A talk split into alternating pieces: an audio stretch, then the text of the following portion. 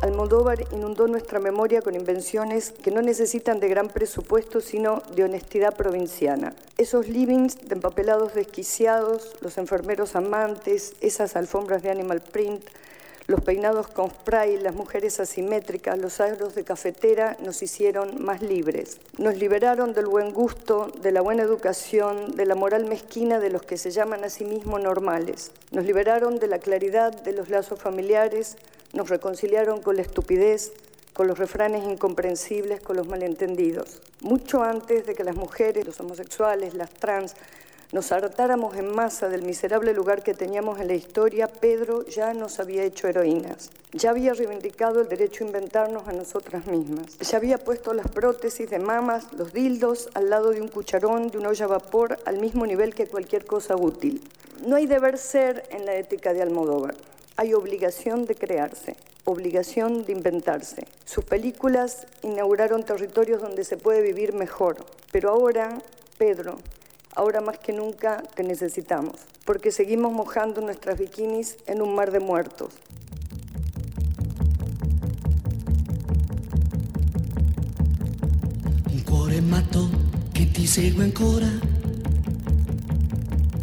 Giorno e solo te. Riesco a fargli mai capire che tu vuoi bene a un'altra e non a me. cuore matto, matto da legare, che crede ancora che tu pensi a me. Non è convinto che sei andata via, che m'hai lasciato e non ritornerai.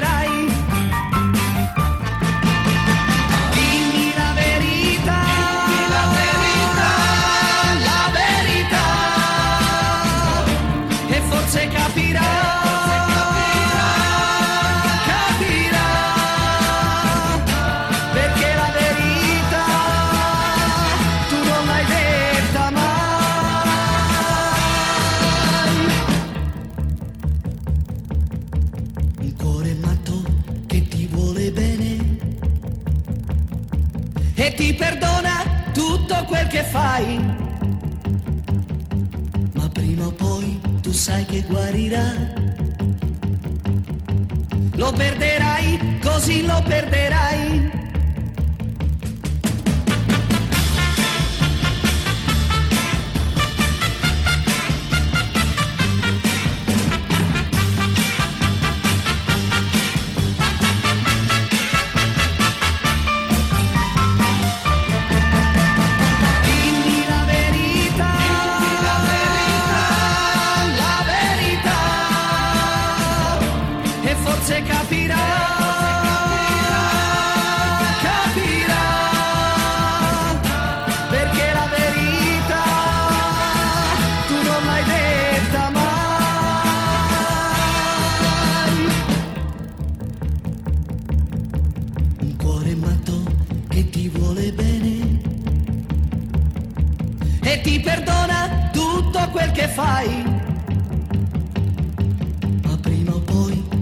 che guarirà. Lo perderai, così lo perderai,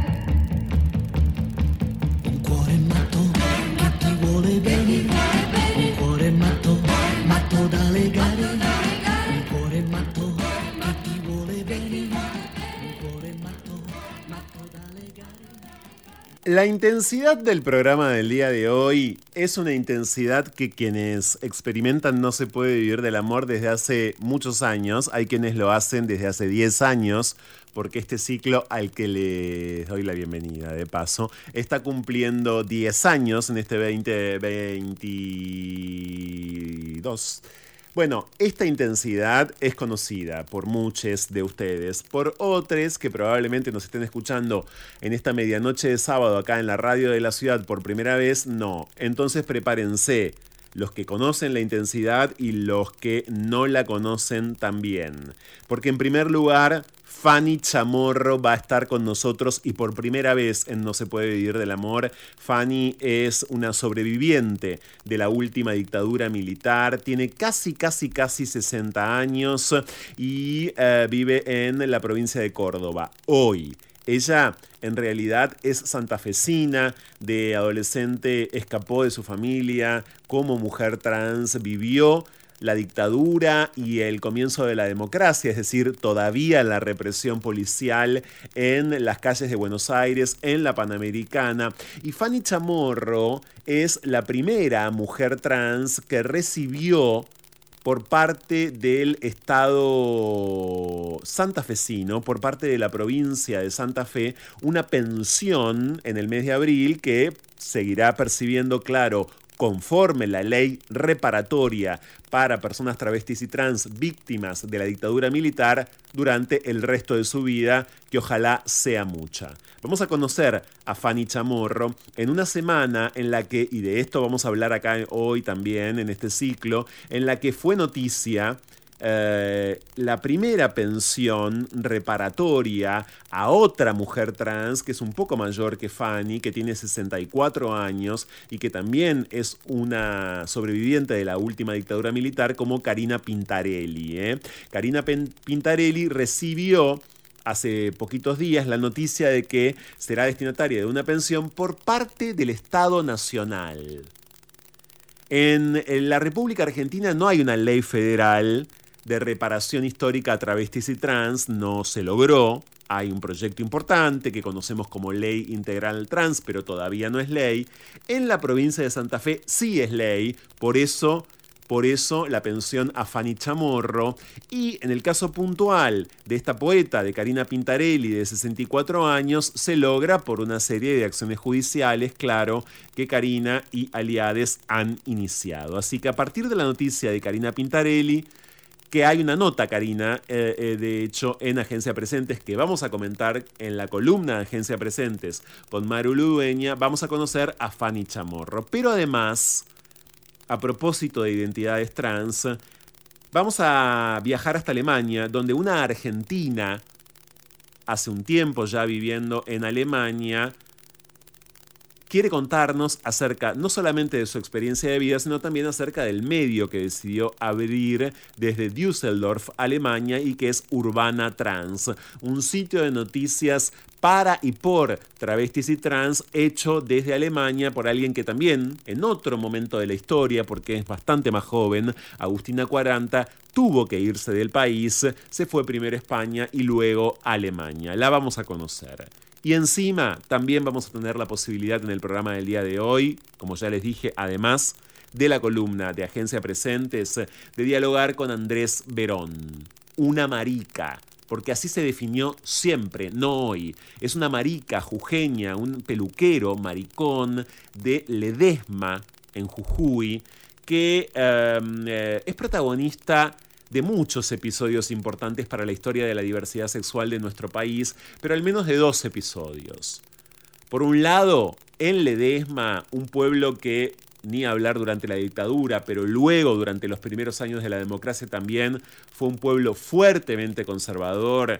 Andrés Verón organizó una murga inolvidable llamada Arde París.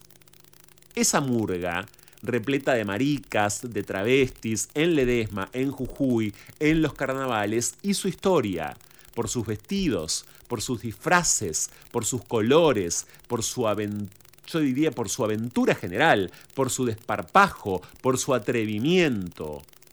Andrés Verón fue durante muchos años luego el peluquero eh, maricón, insisto, le digo así, así quiere ser llamado, más famoso de la provincia de Jujuy, luego vivió en Buenos Aires, luego volvió a Ledesma, hace algunos días fue nota en el sitio Moléculas Malucas, ese proyecto extraordinario que es moléculasmalucas.com. Ivana Tintilay, la periodista trans Ivana Tintilay, lo entrevistó a Andrés Verón y Juan Queiroz se comunicó con nosotros y nos dijo, tienen que entrevistarlos, usted, entrevistarlo, perdón, ustedes también a este maricón que es Andrés Verón. Hacia él vamos hoy también, hacia Ledesma Jujuy. ¿Qué programa? Pocas veces un programa con cuatro historias, con tres historias de vida importantes y muchas historias a las que se referirá, por cierto, Maru Ludueña en la columna de la agencia Presentes. Esto hasta las 2 de la mañana en esta medianoche super queer de la radio pública de la ciudad. Estamos leyéndolos como siempre en arroba se puede vivir y en no se puede vivir del amor guion bajo en Instagram. Con todo lo que acabo de presentarles, ya volvemos. Intercambios a la deriva. Lo que va de la idea al ideal. Diálogos con cierta lógica y acaso desacatos. A la hora en que Buenos Aires parece agotarse. Fuego en la conversación. Llega a No se puede vivir del amor. Cháchara. Palabra. Es lo único que tenemos.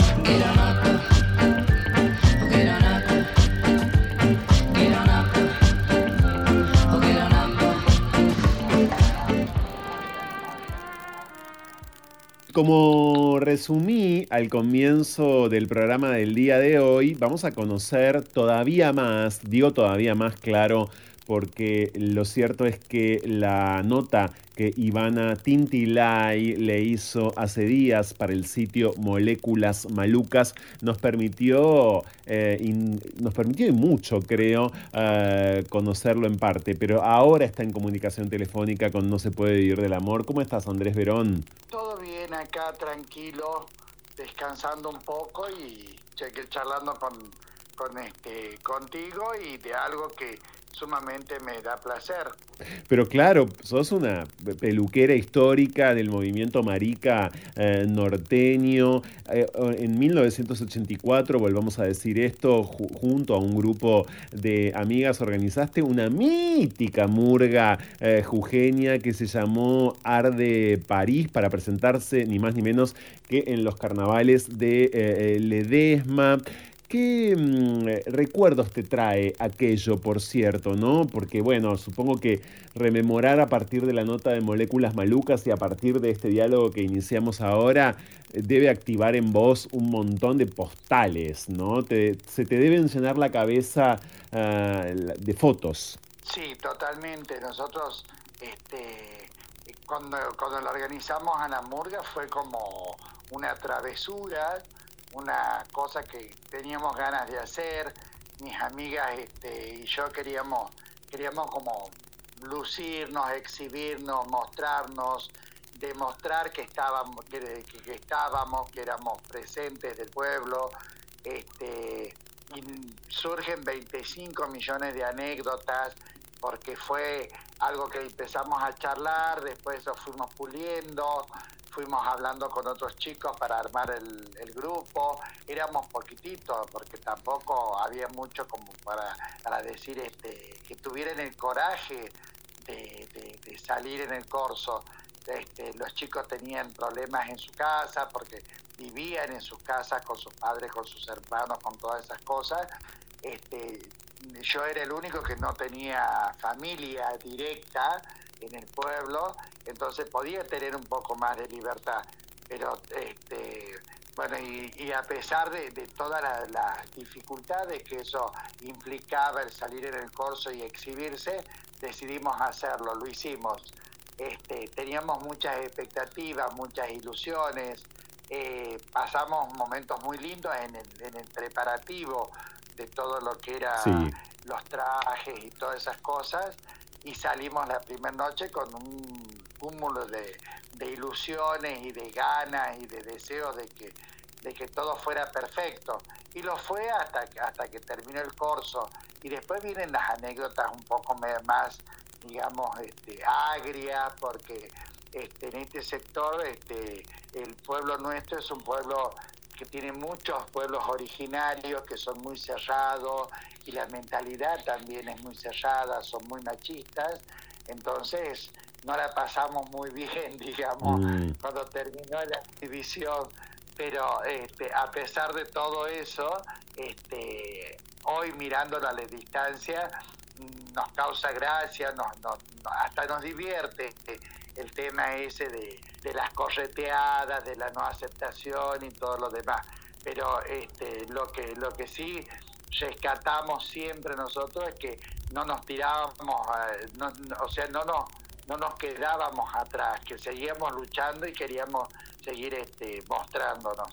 Y así lo hicimos hasta el último día. Mm. Este, al año siguiente volvimos a armarnos, este, ya con más expectativa pensando de que la situación iba a ser mucho más este, relajada y tranquila porque ya nos habían visto, creímos que la primera exposición que nosotros hicimos fue como, como un cachetazo, pero que al año siguiente iba a ser algo como más este, normal. Y fue exactamente igual que el año anterior. Fue exactamente igual, claro. Andrés, hay, hay un eh, detalle que, por cierto, no tiene nada de detalle, que no puede soslayarse, y es el nombre de la murga, ¿no? De esta murga mítica eh, que, fundaste allí en Ledesma, en Jujuy, en aquel entonces, que es Arde París, sobre todo si tenemos en cuenta que, bueno, hay otro montón de referencias luego en la historia LGBT del mundo que tienen un nombre similar, por supuesto, estoy pensando en Paris is Burning, en el documental y demás. ¿De dónde surgió lo de Arde París como nombre de esa murga de travestis, de maricas? Había, había en ese momento en boga una, una película. Sí, sí, claro. este, que, en la traducción se llamaba Arde París y nos pareció lindo. París nos parecía siempre, este, nos pareció como la ciudad del, del, amor, la ciudad de la luz, eh, de la libertad y de un montón de cosas. Y a nosotros nos parece, a mí particularmente me subyugó el tema ese porque decía, bueno, París tiene una, libertad que este, Europa tiene una libertad que nosotros no tenemos y París nos parecía como la, la, ciudad que todo el mundo quiere conocer. Entonces este, eh, decidimos ponerle Arde París. Este, eh, eh, yo decidí, propuse ese nombre y los otros la aceptaron porque les pareció igual que a mí como, como importante, como una como un enganche, digamos, ¿no? Y este y bueno, le pusimos ese nombre. No tuvo mucha connotación así en ese momento. Nosotros no no no no pensábamos que iba a tener ninguna connotación en el futuro ni nada. Para nosotros era un nombre, un nombre que nos identificaba como, como algo, algo regio, exquisito, este, sofisticado. Entonces este, le pusimos ese nombre. De hecho, también las estéticas que manejaban en, en, la murga, Andrés, ¿no? Los peinados, los vestidos, remitían, me parece, un poco a esa estética sofisticada parisina, ¿no?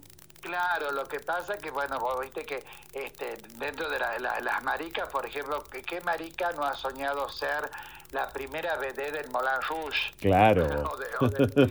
Entonces teníamos la oportunidad de ser este, las primeras, las primeras está, eh, eh, yo por ejemplo particularmente amaba a Nelly Lobato, que había sido la única vedette argentina este, que había, había estado en el Lido como cabeza de compañía. Imagínate, yo me sentía, pero totalmente importantísimo era para nosotros ser como las primeras vedettes De, del Lido de París. Creo que eso nos llevó a, ponerle ese nombre, en realidad. Para las maricas siempre tomamos como referencia mujeres icónicas que, que son este, eh, muy rimbombantes y muy, y muy sensuales este, por ejemplo, Marilyn Monroe, Farrah Meyer, este, y nosotros teníamos en Argentina la, la, la, la vedette más importante que en ese momento considerábamos nosotros era este, Nélida Lobato porque había, había trabajado en, esa, en esas compañías, ¿entendés? Entonces, bueno, creo que eso fue lo que nos llevó al nombre en realidad porque todos amamos, amamos a, un tipo de mujer así como muy, muy especial y muy particular. Eh, Andrés, hay una anécdota fundamental para la historia de la diversidad sexual de la Argentina, que no solamente es la murga que vos fundaste y de la que estamos hablando, Arde París, sino también la invitación que vos y otros reciben en 1996 para formar parte a esta altura de un encuentro súper histórico que ocurrió en Rosario del 4 al 7 de abril de 1996, organizado por el colectivo Arcoiris, que ahora tiene una calle eh, con su nombre en la ciudad de Rosario. Nos referimos al primer encuentro nacional lésbico, gay, travesti, transexual. De él participaron, entre otros activistas, Loana Berkins, por supuesto, Pedro Paradiso Sótile, y también estaba allí Carlos Jauregui. Vos fuiste fuiste acompañado eh, y hiciste una solicitud que me gustaría que compartas ahora con este programa, que fue absolutamente desatendida, eh, hoy sería muy atendida, pero en ese momento y en ese contexto, en 1996, fue completamente ignorada. ¿Qué pediste, Andrés? Nosotros, nosotros, nosotros pedíamos en ese momento con una amiga, con la Pepona, este, pedíamos que se nos reconozca en la nomenclatura de la, del colectivo LGTB que nos, que, nos, eh, nos incluyeran la letra M de maricas, porque nosotros no nos, no, no nos sentíamos identificados con ninguna, ninguna letra de esa sigla. Este, no nos considerábamos, no, no, no, no éramos lesbianas, pero no nos considerábamos gays, no éramos travestis, este, no éramos transexuales, no éramos bisexuales, nosotros éramos maricas. La marica tiene una particularidad muy especial. Este, la, marica le encanta vestirse de mujer cuando se le da la gana, para los cursos, para una fiesta. Este, en la vida cotidiana este, somos de, andar vestidos eh, semi-normales, un poco andróginos en algunas ocasiones, pero este, eh, nosotros entendíamos que el gay, por ejemplo, hace parejas, se enamora y tiene relaciones con chicos que tienen sus mismos sentimientos. Este, y, que en el terreno sexual tienen una libertad de acción, o sea, no hay una, no hay una, una marca de cuál es el pasivo, quién es el, el activo y todo lo demás. Nosotros, nosotros siempre nos sentimos más este, tirado hacia el lado del, del, pasivismo de la mujer y nos gustaba ir a las fiestas ir a, y, salir con chongos, chongos, chongos, que eran bisexuales en realidad y que salían con nosotros y nos hacían, había, había chongos que hasta nos hacían sentir como, como si nosotros fuéramos mujeres, ¿entendés? Este, y a nosotros nos gustaba esa situación. Entonces nosotros siempre nos hemos considerado maricas. La palabra marica parece ser que dentro del colectivo LGTB es como una palabra ofensiva o demasiado fuerte para ellos, pero no para nosotros. Y nosotros siempre este, pensamos que nosotros estábamos excluidos y pedíamos que la nomenclatura esa nos pusiera la M. Es más, nosotros decíamos que en realidad la M tenía que ser la segunda letra que mm. tenía que estar, porque eh, tenía que ser LMGTB. Claro. O sea, lesbianas, maricas, gays, bisexuales, trans, travestis, eh, transgénero, en todo caso, triple T o, lo, que sea. Ahora, Jauregui se negó. Jauregui, a quien vos definís... Eh, Jauregui era un chico sumamente educado, sumamente agradable, este, nunca dijo no, no, pero este, tampoco este, le dieron la importancia que nosotros queríamos que nos den al, al, reclamo que nosotros pedíamos y hasta hicieron oídos sordos directamente, porque este, no, no dieron un no rotundo, pero tampoco este, nos dieron la posibilidad de decir, bueno, vamos a intentar o vamos a ver, ¿entendés? Que, si se puede incluir o no. Este, directamente lo ignoraron. Y nosotros, este, es un reclamo que hicimos siempre al, al, colectivo porque este, nos sentíamos como excluidos, como, como disgregados dentro de la, de, la, de la comunidad gay y hasta en algunas ocasiones hemos llegado a sentir como discriminación también por, el sentir nuestro, ¿entendés? Sí. Este, y yo siempre decía, este, y siempre he sostenido con las nuevas generaciones inclusive, que eh, nosotros, las maricas, somos las que, las que em, empezamos el camino, no nosotras de, mi generación, sino de muchísimas generaciones anteriores, empezamos el camino y empezamos a echar el pasto hasta que la gente entendió y se hizo un poco más este, de mentalidad abierta. Claro, vos sentís que las identidades maricas, las personas que como vos eh, se autodefinen como maricas, que hoy es una palabra bastante usada, eh, de vuelta, pero porque pegó la vuelta en muchos sentidos, pero claro, desbloquearon, ¿no? Fueron personas por ejemplo, a partir de la experiencia de la Murga Art de París, etcétera, así en tantos otros puntos del país, fueron personas que abrieron de, eh, posibilidades, ¿no? En ese sentido. Exacto. En ese sentido, nosotros creo que luchamos muchísimo, algunas con, algunas con más énfasis, otras con menos, con más suerte, con menos suerte, con más este, con más garra, con más entusiasmo, otras con un poco menos, pero siempre estuvimos presentes y siempre estuvimos este, eh, eh, bregando para que se nos reconozca no solo como personas este, especialmente, lo que nosotros, al margen del sentimiento que nosotros tuviéramos en cuanto a lo sexual y a lo, a lo amoroso, que éramos personas comunes y corrientes y que éramos personas. Mm. Que nos, respetaran como personas, como seres humanos. Estamos eh, conociendo a Andrés Verón, por si ustedes no saben con quién estamos dialogando ahora en No se puede vivir del amor. Él es Andrés Verón, está en Jujuy, en Ledesma, de donde es, se dice en Ledesma, ¿verdad? Yo soy de acá y es mi lugar en el es tu lugar en el mundo, peluquero, que em, eh, por cierto, a partir de una nota de Ivana Tintilay en Moléculas Malucas pudimos eh, conocer. ¿Seguís con la peluquería? Eh, ¿Seguís trabajando de peluquero al día de hoy, Andrés? Este, te, cuento, yo tengo un problema muy de salud un poco complicado porque tengo este una, una serie de afecciones que son este, circulatorias que me tienen como, como mm. discapacitado en la movilidad y todas esas cosas. Pero tengo mi clientela eh, eh, que, que, lógicamente me ama y bueno, yo me levanto de la cama, me siento en una silla, a mis clientes las siento en una sillita y las, las sigo atendiendo. Tengo una amiga, una chica trans que me que, es mi colaboradora, este, está conmigo, ella tiene su gente, me, ayuda con lo mío y sigo trabajando porque, porque una que, amo, amo lo que hago, este, siempre fue mi pasión.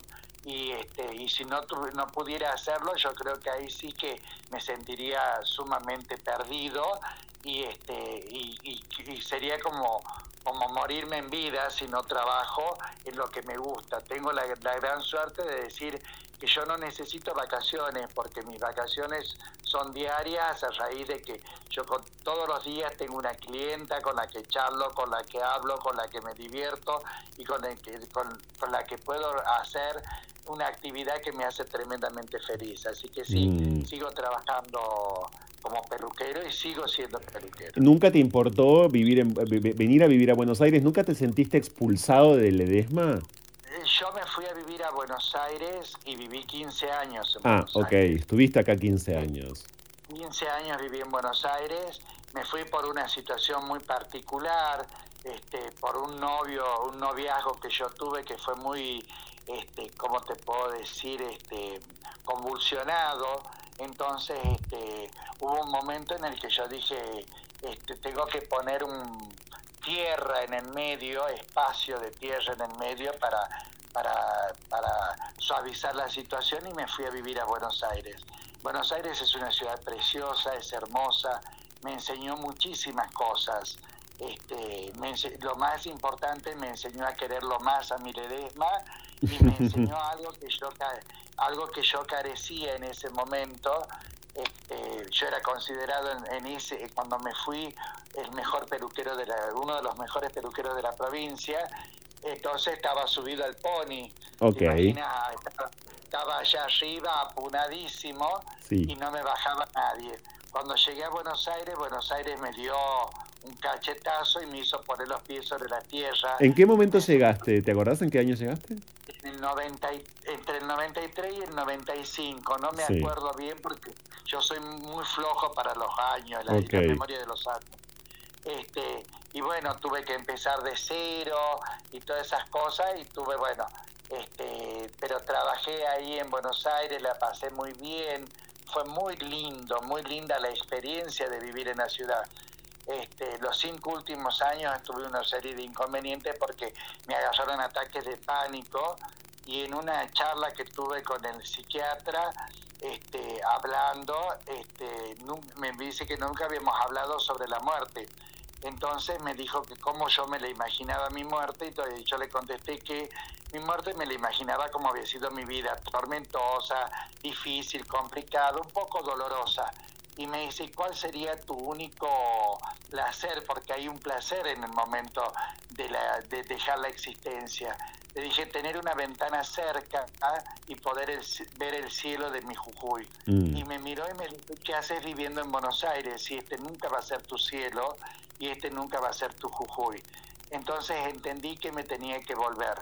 Tenía que volver a mi tierra, tenía que volver a mi pueblo, el que guarda todo.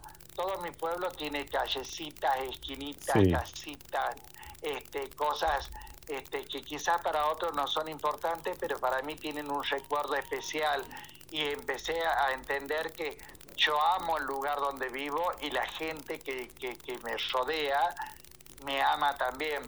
Por supuesto no sos querido por todo el mundo, porque eso, eso es imposible, pero tampoco sos odiado por todo el mundo.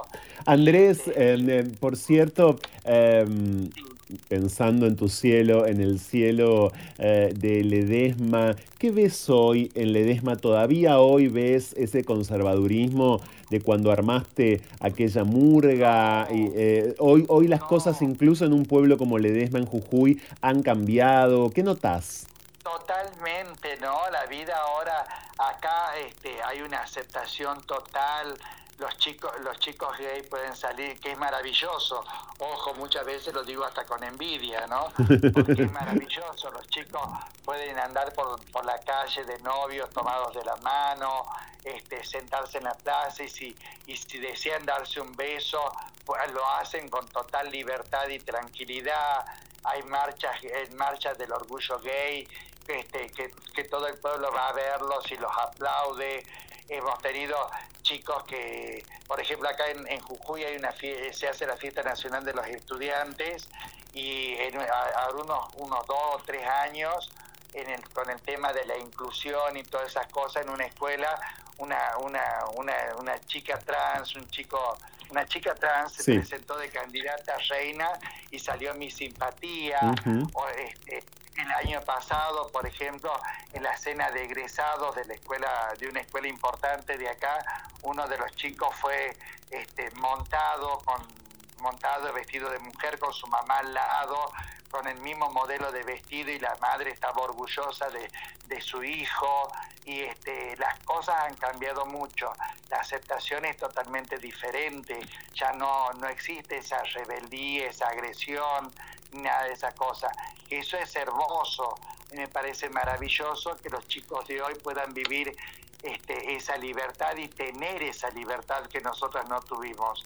Me hubiese encantado nacer en esta época, sí, con, con, con todos los obstáculos que nosotros teníamos en el momento en el que yo era joven, este, era tan rebelde. Imagínate lo que sería yo en estos momentos con esta libertad. Mm. Sería un libertinaje total porque yo andaría, pero feliz de la vida.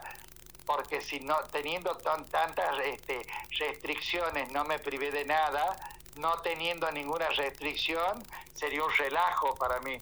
Pero hoy los chicos están mucho mejor.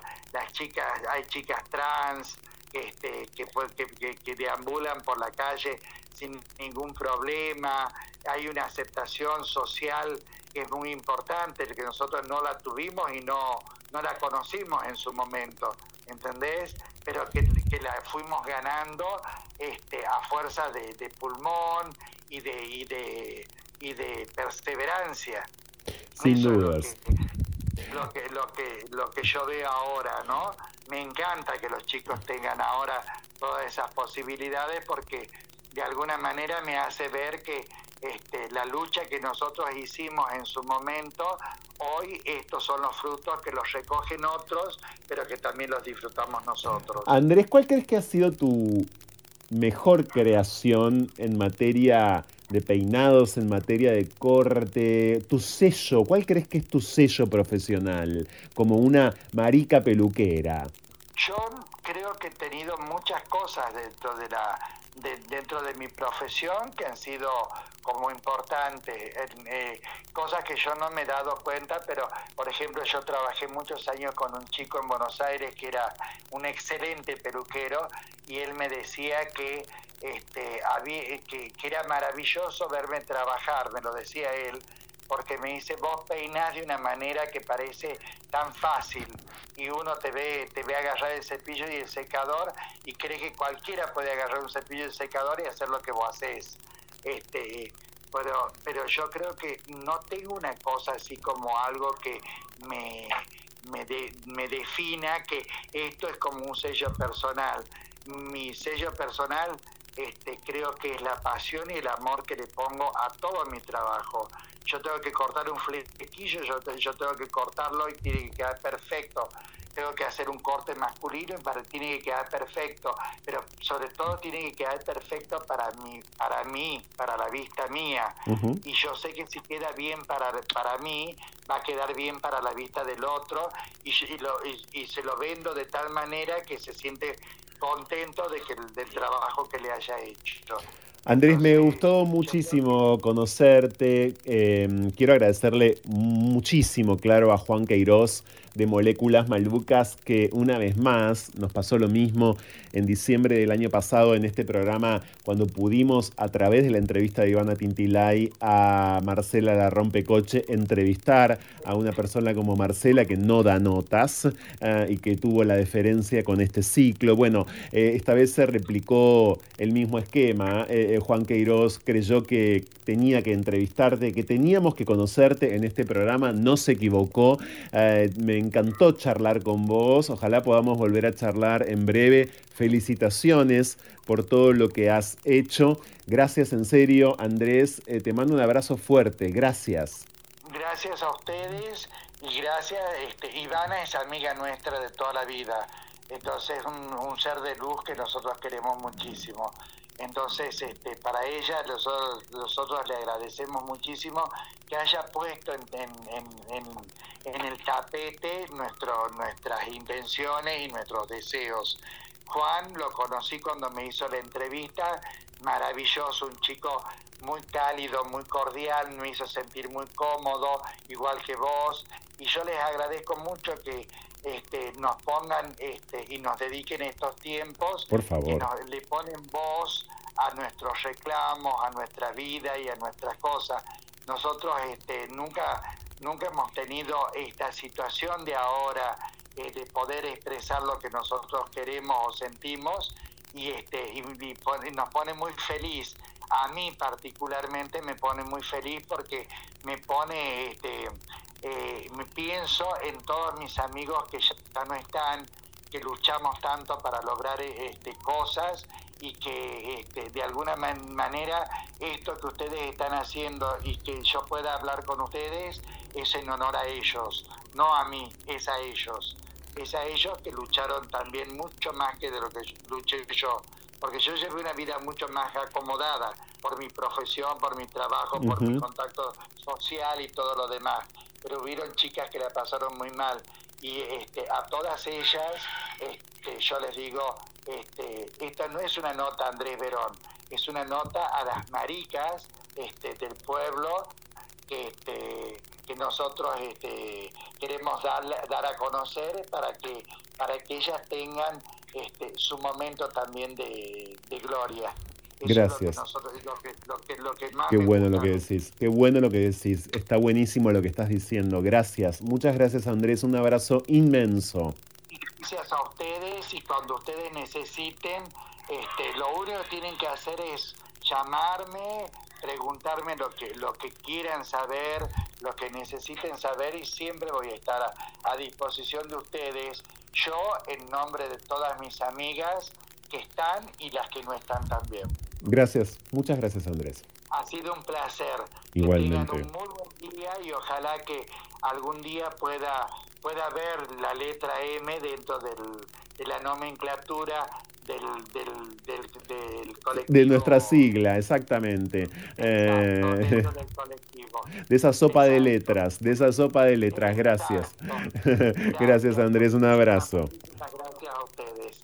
Un placer. Igualmente.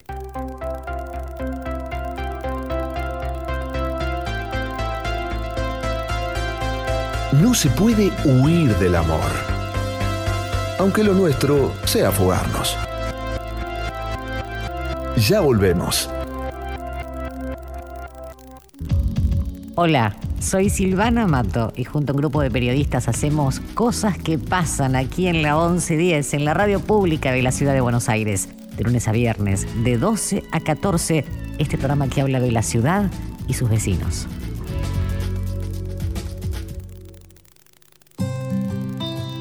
Conectate con la ciencia jugando y aprendiendo en familia. El Planetario tiene propuestas para todas las edades, que van desde actividades para armar y colorear hasta podcast de entrevistas y curiosidades astronómicas. Ingresa a las redes del Planetario en Instagram, Facebook, Twitter y Spotify o a www.planetario.buenosaires.gov.ar y descubrí el universo desde casa.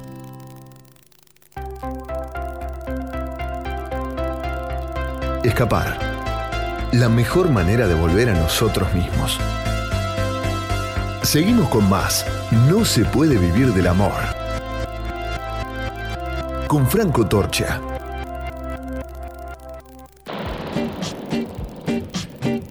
Intercambios a la deriva. Lo que va de la idea al ideal. Diálogos con cierta lógica y acaso desacatos. A la hora en que Buenos Aires parece agotarse. Fuego en la conversación. Llega a No se puede vivir del amor. Cháchara. Palabra. Es lo único que tenemos.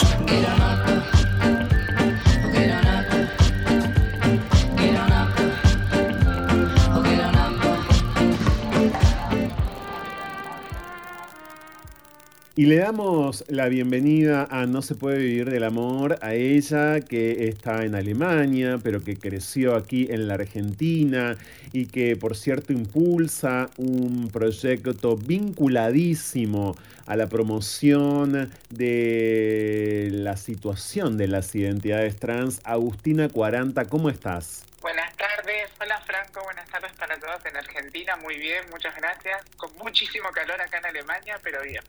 Eh, claro, ¿dónde estás exactamente? Eh, yo vivo en, en la región de Nordrhein-Westfalen, es más o menos por Düsseldorf, eh, cercanías de, a Holanda, para que te ubiques más o menos. Claro, estás cerca de Holanda. ¿Y cuánto hace que te fuiste allí, Agustina? Y yo eh, llegué a Europa eh, en el 2003. Llegué primero a España, eh, luego de tramitar mi nacionalidad italiana por, por sangre, por familia. Sí. Eh, bueno, decidí, decidí eh, inmigrar de España eh, buscando una mejor calidad, unos mejores ingresos también. Y bueno, terminé acá en Alemania y ya llevo 13 años viviendo en Alemania. Un montón. Bueno, tenías exactamente 20 o 21 años cuando te fuiste entonces, ¿no? Porque sos del Sí, 82. Sí, sí, sí, sí. Exactamente, exactamente. Fue justamente eh, cumpliendo ahí por cumplir la, la mayoría de edad. Eh, después de la crisis del 2001, eh, realmente tuve que exiliarme del país por la, la gran problemática, no solo económica, sino la gran problemática que todavía sufrimos las personas trans, ¿no? Claro, Agustina, vos de hecho habías empezado a transicionar todavía en la Argentina, es decir, siendo adolescente. Exactamente, exactamente, exactamente. Comenzó en los 90, comencé muy chiquita, eh, en el año 95, Ujú. con tan solo 13 años de edad. Tenías Y- 13 y bueno, años de edad. ¿Dónde vivías? Eh, yo nací en Buenos Aires, en Acasusa, en la parte de zona norte. Ok. ¿Y en la escuela secundaria entonces, o al comenzar la escuela secundaria, comenzaste, claro, a, a transicionar, me imagino desde ya que ese fue un periodo dificilísimo. Muy difícil, muy difícil de cursar en esos momentos, eh, tanto en lo personal como en lo emocional, ¿viste? Porque no había un apoyo ni siquiera en ese momento de la familia, ni tampoco tenía un apoyo social, y en las instituciones tampoco las encontraba el apoyo. Así que bueno, fue, fue realmente difícil, fue un cruce bastante duro, pero bueno, acá estamos. En la adolescencia, eh, por cierto, ¿eso viviste? ¿Pudiste terminar el colegio? ¿No pudiste terminar tus estudios? No, no, no, no, no, no, no, no, no pude, no pude, no pude, porque comencé mi transición y luego me, eh, me pasé a un colegio, digamos, del Estado.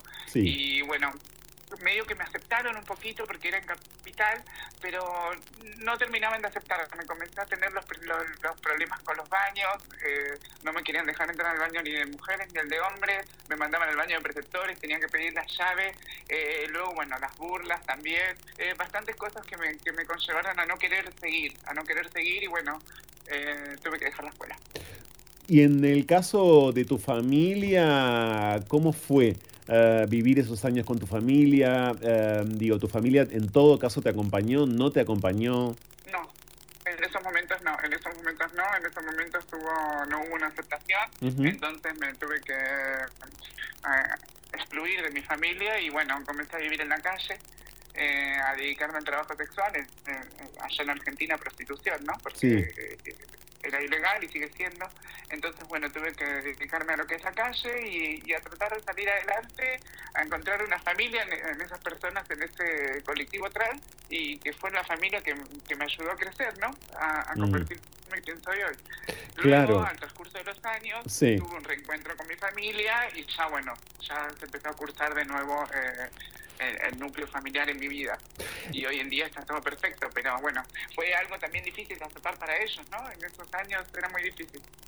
Vos sabés que, vos sabés muy bien y quienes nos escuchan también saben muy bien que en muchos casos ese reencuentro con tu familia se da, ¿no? Es algo que forma parte de muchas biografías, de muchas identidades trans. Hay quienes, claro, no vuelven a reencontrarse más con sus familias de origen porque, entre otras cosas, no lo desean. Hay quienes sí, como ha sido en tu caso. ¿Cómo fue ese reencuentro? ¿Fue de prepo? ¿Fue de a poco? ¿Fue eh, eh, deseado? ¿Fue buscado por vos? ¿Buscado por ellos? Sí, primero lo, primero que todo, que quiero dejar un mensaje claro, es que hay que saber perdonar. Primero que todo hay que saber perdonar, Franco, es lo más importante. Siempre hay que saber perdonar a tu familia, eh, eh, eh, a tus padres, a tus madres, a tus abuelos, tíos, a, la familia en general, ¿no? Cuando se equivocan y cuando cometen estos errores. luego, en mi casa, en lo personal, fue lindo porque primero me buscó mi madre y luego me buscó mi abuela. Entonces, son las dos pilares grandes de la familia, ¿no? Entonces, gracias a ellos se fue armando luego una inclusión de toda la familia y bueno, ya después eh, fue una aceptación a quienes fueron llegando nuevos a la familia. Te hablo de hermanos más pequeños y primos que ya estaba aceptado dentro de la familia todo, entonces bueno, se, se pudo generar bien el núcleo pero fueron unos cinco años más o menos que, no hubo un contacto. Claro. Y, lamentablemente fueron años difíciles, Franco, porque eh, fueron desde los 15 años, 14, 15 años, más o menos hasta los 20. Entonces fueron años difíciles, son, son, años realmente difíciles. Por eso siempre un consejo que yo doy a las familias, a esas madres, a esos padres, que no los excluyan del núcleo familiar porque lo principal para nosotras y, nosotros eh, necesitamos tener el núcleo familiar. Todo comienza ahí, todo comienza en nuestro núcleo familiar. Después viene la sociedad, después vienen las instituciones, después vienen, después vienen los amigos, las parejas, la familia que uno forma. Pero primero empieza en nuestro núcleo familiar. Entonces no nos despojen de eso, no nos quiten nunca eso, porque sin eso es muy difícil. Te digo porque tuve la experiencia y hoy tengo la experiencia de transitar mi vida como mujer trans con mi familia y es muy distinta. Es muy distinto, sinceramente. El apoyo y, esa contención y ese amor y esa unión es muy distinto. Entonces creo que todas nosotros las personas trans necesitamos siempre tener a nuestra familia que nos apoye. Estamos conociendo a, sí, sin dudas, estamos conociendo a Agustina 40 por si acaban de sumarse a No se puede vivir del amor. Agustina está en Instagram, ¿eh? en arroba Agustina 40. Ella es una mujer trans que hace 13 años está radicada eh, en Alemania España y que a los 20 eh, aproximadamente se fue hacia Europa. Eh, cuando vos te vas a Europa entonces, Agustina, eh, ya cierta relación con tu familia de origen estaba restablecida. Digo, ellos te vieron algunos... Claro, se estaba restableciendo. Ellos te vieron ir, partir, te vieron partir y te fuiste primero, como nos contaste, a España. ¿cómo, ¿Cómo fue ese desembarco? Porque, por supuesto, también es dificilísimo emigrar siempre, emigrar siempre, pero emigrar siendo una mujer trans más aún. Ahí va. Ahí va lo difícil, ahí va lo difícil, Franco. ¿Sabes por qué? Porque mira, la primera vez que yo llego a España no tengo un problema porque tuve suerte. Eh, no me miraron el nombre en el pasaporte, no había cambio de género, por supuesto. No, me miraron el nombre ni la identidad en el pasaporte, entonces eh, pasé, como decimos nosotras, ¿me entendés? Luego, como yo todavía no tenía mi pasaporte eh, europeo, sí. eh, tuve un problema y me hicieron un acta de, de, inmigraciones que me tenía que regresar a Argentina y me regreso. Bueno, tenía que esperar cuatro o cinco meses para volver a entrar a la comunidad europea. Cuando yo viajo de vuelta para volver a entrar a la comunidad, no me dejan entrar. Empecé a sufrir también esa discriminación eh, de, de la inmigración también, ¿me entendés? Que tenía que irme de mi país eh, por, por todo lo que sufría mi país y encima donde yo quería volver a empezar mi nueva vida tampoco me dejaban. Entonces, bueno, fue un poquito difícil al principio, no te voy a decir que no, nos pasa casi todas, nos pasa casi todas las que emigramos, pero bueno, luego que conseguí mi ciudadanía, tenía gracias a también eso que me corría a favor, eh, gracias a que conseguí mi ciudadanía italiana, bueno, ya las cosas empezaron a ser un poco más fáciles. No deja de ser difícil la vida porque no es todo color de rosa para nosotros las personas trans, pero empezó a ser realmente con, ciudadanía europea un poco más fácil porque las leyes acá para los ciudadanos son un poco más... Eh, eh, aplicadas, ¿no? Se aplican más. No, no quiere decir que, que, en otros países no sean leyes, sino que acá se aplican un poco más en la sociedad. Entonces el ciudadano vive un poco mejor. Pero bueno, esa es un poquito la sí, historia. Sí, es, la historia, claro. Agustina, ¿en España viviste también del trabajo sexual? Sí, sí, sí, sí, sí, sí. Al llegar a España, imagínate, eh, llego inmigrante, ilegal y con una mano atrás y en adelante. O sea que lo primero que me tuve que dedicar fue también al trabajo sexual. Después, bueno, tuve la oportunidad de poder estar eh, convocada por Antena 3 y participar en, en, un capítulo de, de, ¿Dónde estás corazón? Un programa muy conocido. muy famoso, claro. Eh, exactamente, exactamente. Bueno, y eso me generó un poquito más de ayuda, ¿viste? Eh, para, para lo, lo, que es las cámaras, la televisión, y bueno, y me di cuenta que me gustaba me gustaba poder informar, poder comunicar, poder hacer lo mismo que ellos estaban haciendo ahí. O sea, como que se me despertó algo, se me despertó algo que, que, no lo sentía antes. Y bueno, y ahí comenzó la idea de comenzar esto de lo que es la red informativa Urbana Trans, para poder informar, para poder comunicar de todo lo que nos sucedía. Yo dije, bueno, si estas las personas también lo pueden hacer para ellos mismos, para los heterosis, también nosotros tenemos que tenerlo dentro del movimiento trans o dentro de nuestro colectivo. Porque nadie realmente enfoca lo que nos sucede a nosotros en el mundo. Enfocan solamente los feos, muy poco, muy poco que enfoquen las cosas buenas que nos van sucediendo. Entonces, traté de buscarlo por ahí. Eso me motivó y me incentivó a tratar de buscar por ahí y bueno, se formó toda esta red informativa que, que hoy nos va muy bien, ¿no? Se sumaron amigas, se sumaron eh, compañeras y bueno, y empezamos a informar, hicimos también una producción con un cortometraje de La Llorona Trans, eh, también representando a las víctimas y a todo lo que todo lo que nos sucede en el trabajo sexual y todo lo que afrontamos siendo o no trabajadoras sexuales. ¿eh? Solamente eh, lo afrontamos y lo vivimos por ser mujeres trans. Urbana Trans, por supuesto, está en urbanatrans.com y también en las redes sociales, en arroba urbanatrans-oficial, por ejemplo, en Instagram. Y allí vemos noticias que, como bien resumía Agustina recién, se vinculan con acciones positivas, noticias si quieren, eh, entre comillas felices, porque a veces, claro, eh, si bien son positivas, la felicidad está un tanto disuelta, eh, porque las historias son, claro, absolutamente difíciles, pero de todas maneras como decía Agustina una vez más, eh, lo que nos va pasando, lo que le está pasando eh, en buena parte del mundo a las identidades trans en este momento eh, es, por cierto, destacable y, da cuenta por un lado de ciertos avances, por otro lado de ciertas eh, demandas, de cierto estado de alerta. Agustina, em, vos estás en Alemania porque terminás viviendo en Alemania, ¿por qué razón? Sí, porque realmente me puse en pareja con una persona, con un alemán, y, me, conllevé a quedarme acá, empecé a, a manejarme mejor con el idioma, aprender un poco el idioma, y bueno, y también eh, la economía también es, más, es más sustentable aquí, ¿no? Realmente se gana mejor aquí. Claro, ah, bueno, a me, me, interesa mucho tu historia de amor, porque a, propósito también de las vidas trans, el noviazgo, la historia de amor en general, el romanticismo todavía hoy, todavía hoy para ciertas mujeres trans sigue siendo imposible. No fue tu historia, eh, ¿no? Digo, te enamoraste y alguien se enamoró de vos. Sí, sí, sí, tuve la suerte de conocer el amor y, ser gratificado en eso.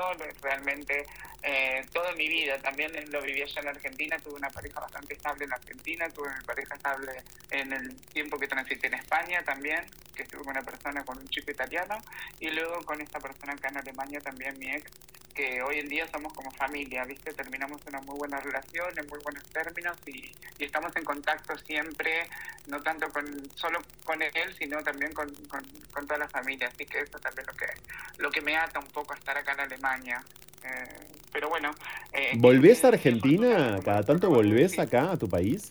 Sí, sí, estuve, estuve, estuve, estuve, estuve, estuve ahora haciendo unas producciones, porque también te quería contar que en Urbana también realizamos algunos cortos y algunas entrevistas, y hace poquito realizamos el Talentos 1 y el Talentos 2, que fue una realización que hicimos en conjunto con mi compañera Sabrina Rodríguez y bajo la conducción de Belén Ponce, que lo hizo en redes, eh, que fue reunir a casi 50 mujeres trans de todo el mundo mostrando sus talentos que también fue importantísimo. En las redes tuvo mucha visualización y mucho apoyo también, porque fueron chicas de todo el mundo, de todas las nacionalidades, lo puedes ver también ahí en la página de Urbana Trans o en YouTube o, o mismo en, Facebook también, como Talentos Trans, y, realmente eh, fue impresionante porque fue algo que nos ayudó muchísimo a unirnos, a mm. seguir uniéndonos y a, seguir demostrando, Franco, que sí se puede, ¿me entendés? Porque es muy difícil que, que, que alguien muestre los talentos de las mujeres trans, siempre hay mucho prejuicio.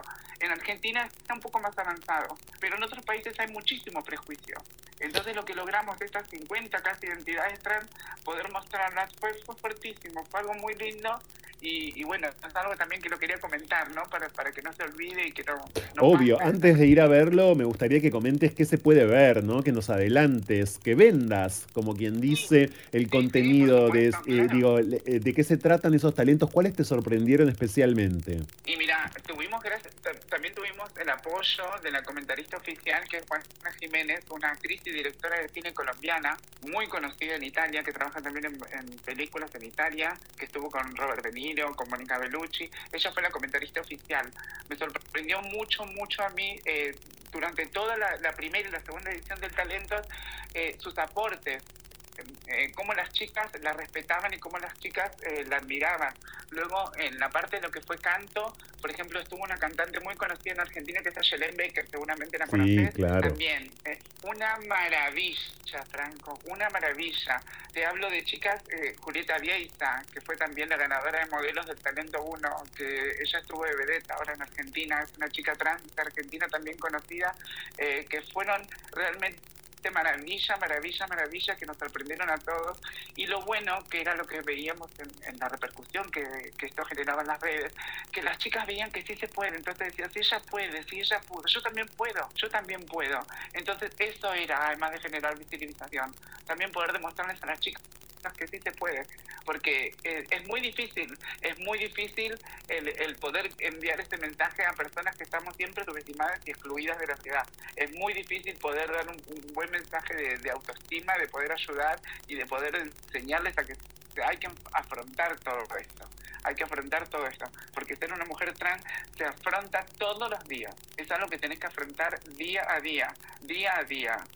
¿Cómo es la, la, realidad según lo que observás, Agustina, no? Y, bueno, por cierto, eh, desde hace más de una década observándolo en Alemania, ¿cómo es la realidad hoy para las identidades trans alemanas migrantes y para las no migrantes? Es decir, para las personas trans que son alemanas también. ¿Qué observas? ¿Qué notas? Sí, sí, sí. Sí, hay una diferencia grande, hay una diferencia grande, pero también estamos, lo malo es que a veces dentro del mismo colectivo eh, discrimina una hacia la otra. Eso es lo peor que hay, que dentro del mismo colectivo haya discriminación. Bueno, porque además, perdón, en Alemania y en, y en el activismo LGBT alemán hay mucho nacionalismo, ¿no? Muchísimo, muchísimo, demasiado.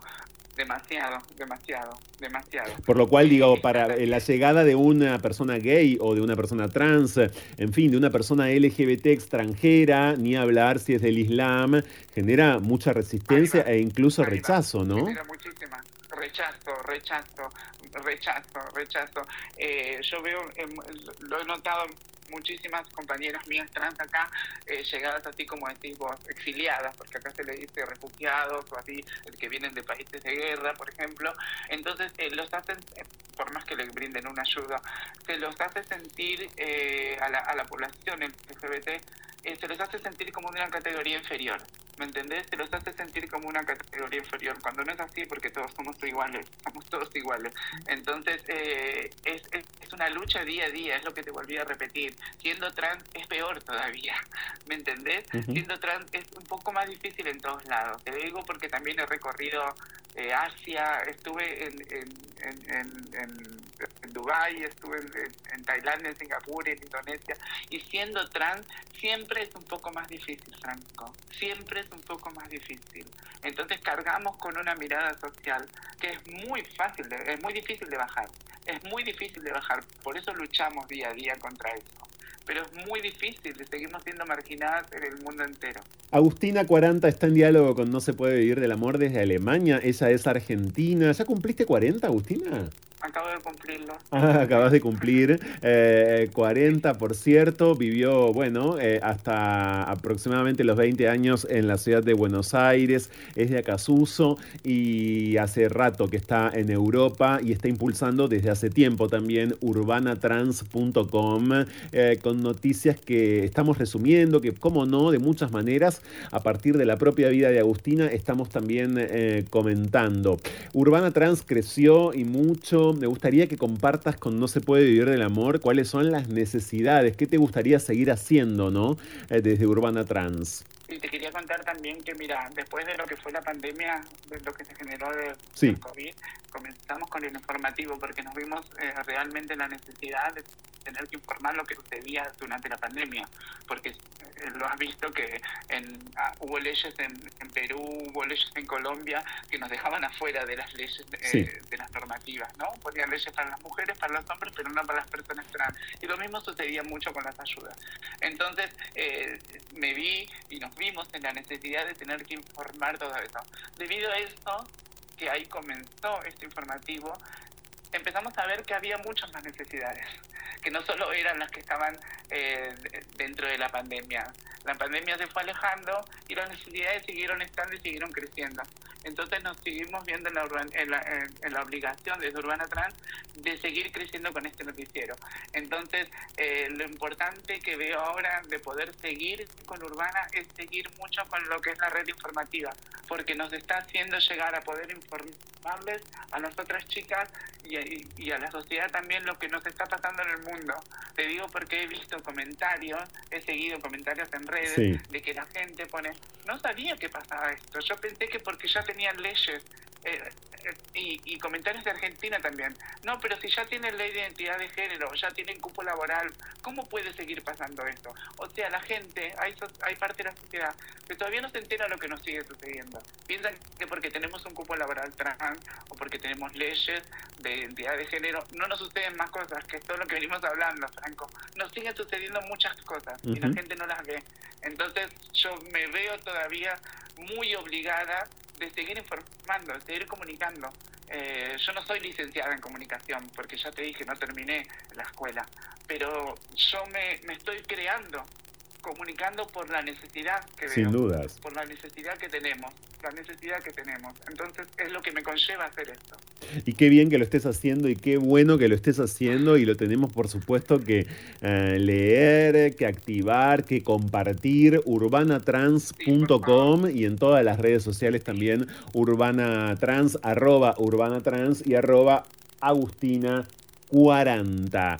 Ya, por supuesto, compartimos en nuestras propias redes estas arrobas para que ustedes las identifiquen muy fácilmente. Agustina, gracias por este rato junto a No se puede vivir del amor. Gracias por ponerte en contacto eh, con este ciclo de diversidad sexual de la radio pública de la ciudad de Buenos Aires. Y ya estamos entonces en sintonía, lo estábamos desde antes pero no lo sabíamos, ahora lo sabemos. Eh, fuerza, mucha fuerza, felicitaciones, muchas felicitaciones y acá estamos, ¿eh? Sí, mi amor, gracias a vos, gracias a Romina, gracias, muchísimas gracias siempre, gracias por el, por el apoyo, por la visualización que le das a toda la temática del colectivo transgénero. Muchísimas gracias y se necesita realmente más gente como ustedes. Muchas, muchas gracias. Un saludo desde Alemania y gracias a toda la audiencia por habernos escuchado y gracias por compartir las redes también. Un abrazo fuerte, Agustina, que estés muy bien. Seguimos en No se puede vivir del amor, ya volvemos.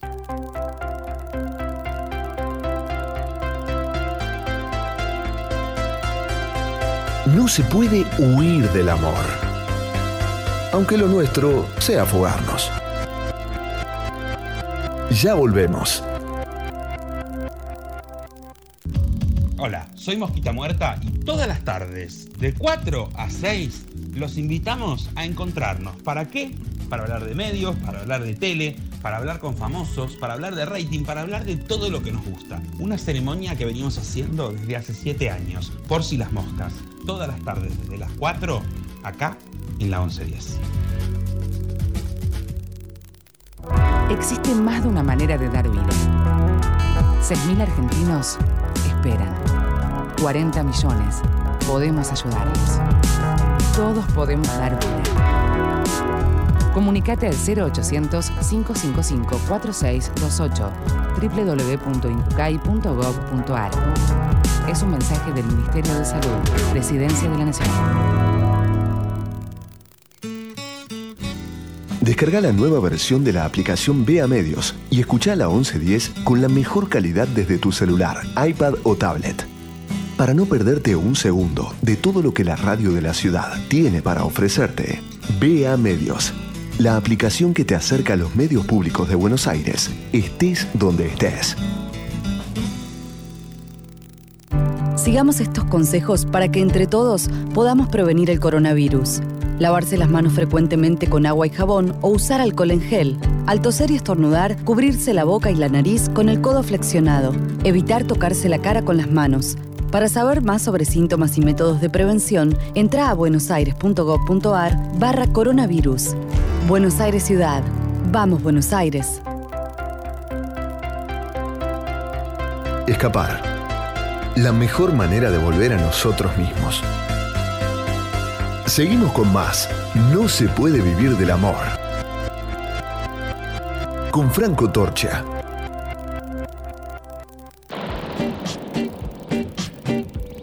Intercambios a la deriva. Lo que va de la idea al ideal. Diálogos con cierta lógica y acaso desacatos a la hora en que Buenos Aires parece agotarse. Fuego en la conversación. Llega a No se puede vivir del amor. Cháchara. Palabra. Es lo único que tenemos.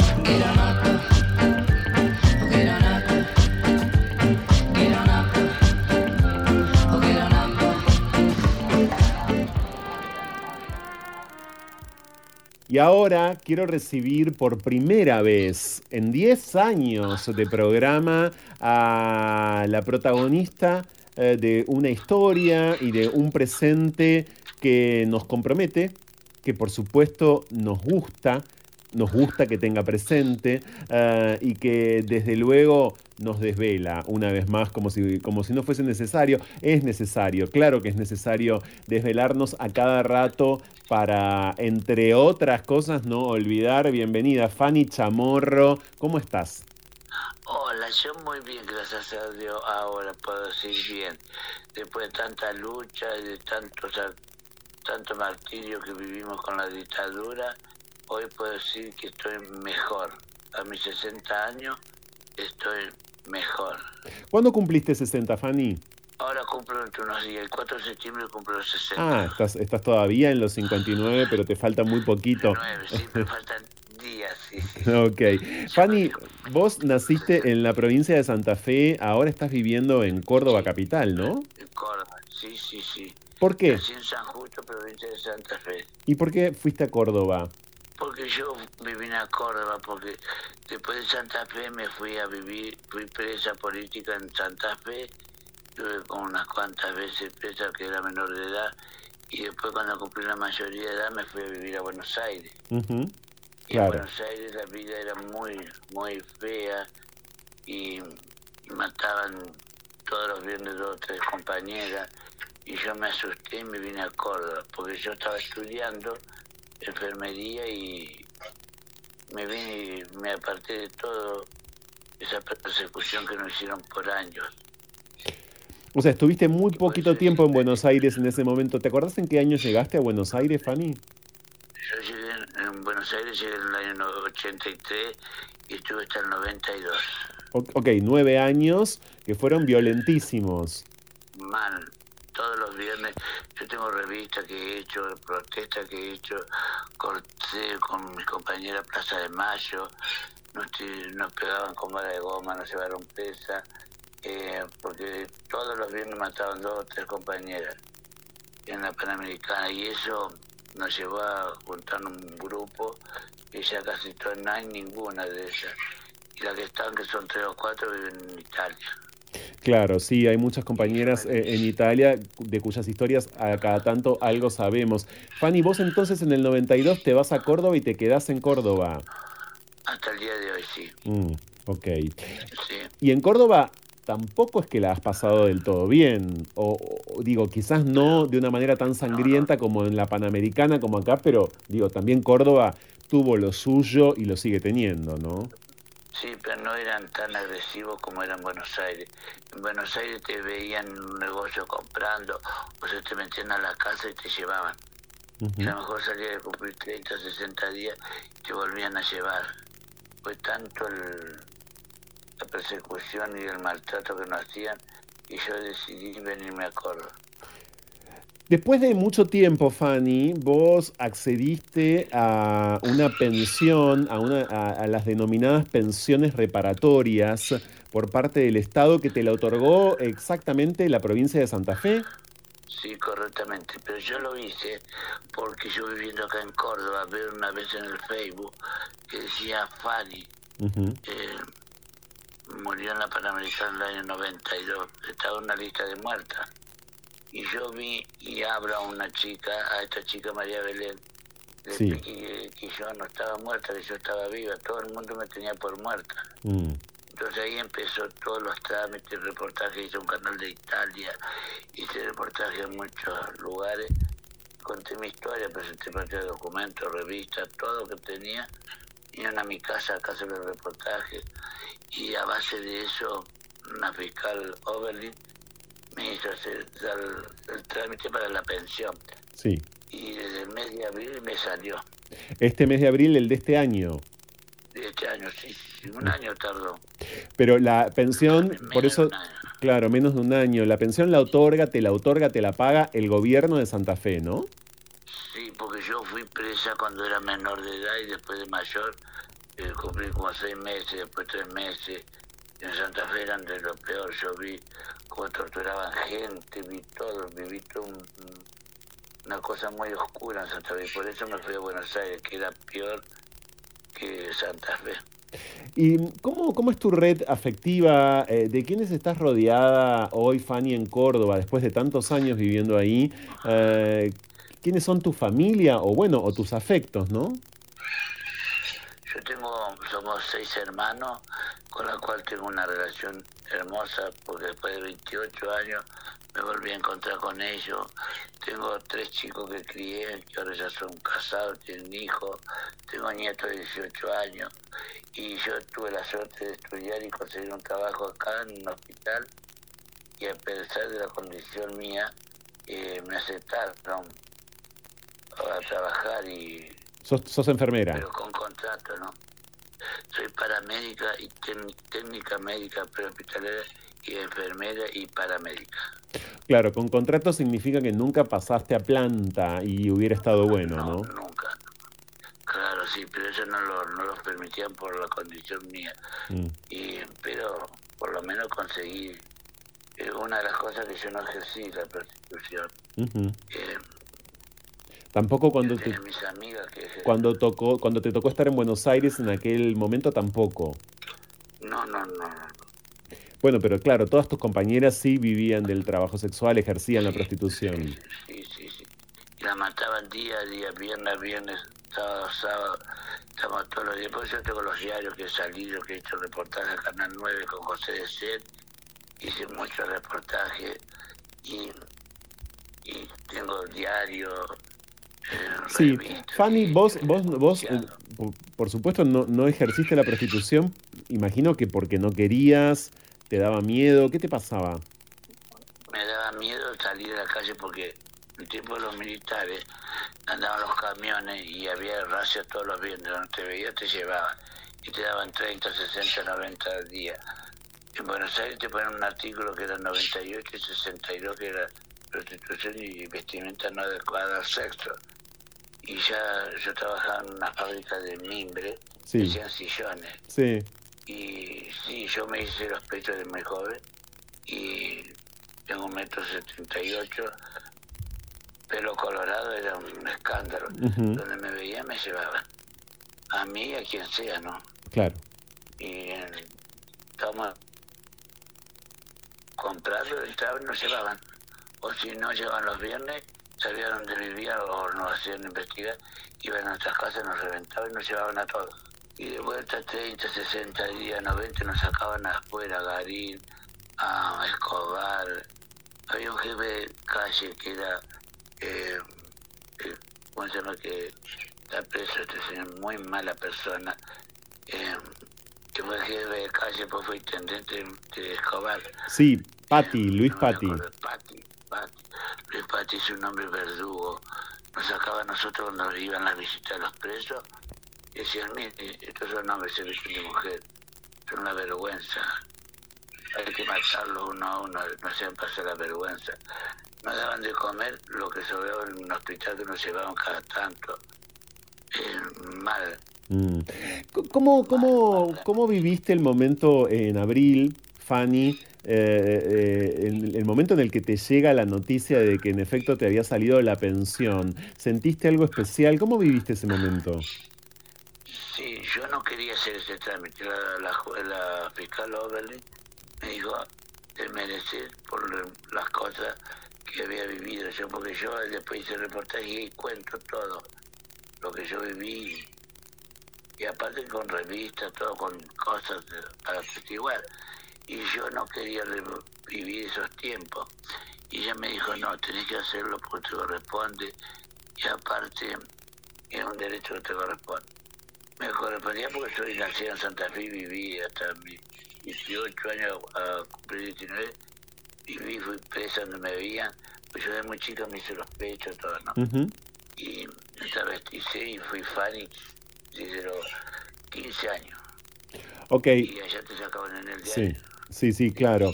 Eh, o sea que cuando, bueno, cuando se, se materializó, cuando fue posible recibir la, la pensión, eh, más allá de que no habías querido hacer el trámite, por supuesto, eh, imagino que te convenciste y que claro, que es justo, es, justo eso y sería justo muchísimo más. ¿Y cómo fue el reencuentro con tus hermanos? Me contaste recién, Fanny, que te reencontraste con tus hermanos después de 28 años. Ocho años, sí, 28 años. Yo tuve la suerte de irme a Europa como paramédica, conseguí un contrato y trabajé tres años en Roma. Sí. Y yo allá me, me aceptaron muy bien y no me querían hacer más contratos si no hacía la ciudadanía italiana. Sí. Y allá me contrataron con una agencia que había chicas lesbianas que te cobraba para casarte. Ok. Yo lo iba a hacer. Y entró una señora, era brasilera, era de una, la tía de un asistente mío, y me dijo que me casaba un viernes, poner un día miércoles. Me dice, ¿por qué estás tan triste? Digo, no, no estoy triste. Dice, sí, vos tenés que buscar a tus hermanos que te buscan. Yo digo, no, porque mis hermanos tenían un hermano, no una hermana. Entonces yo como que me autodiscriminé sola. Porque a pesar de todos los reportajes que hice y salí, mis hermanos se daban cuenta que era yo. Y ella me hizo razonar y me vuelvo a la Argentina. Y me vengo a Buenos Aires al Tigre, que vivía en el Tigre. Y ahí puse abogada, hablé, detective y me conseguí, mis hermanos vivían en Corra, dos. Otra vive en Misiones y dos en Santa Fe. Y ahí me reencontré. Y te reencontraste así. ¿Cómo, ¿Cómo es un día hoy en tu vida, Fanny? ¿Cómo, ¿Cómo estás viviendo hoy un día en tu vida? ¿Qué haces en general? Yo atiendo pacientes a domicilio, eh, hago inyecciones, tengo un consultorio que hago nebulizaciones, inyecciones y cuido enfermos, he sobrevivido.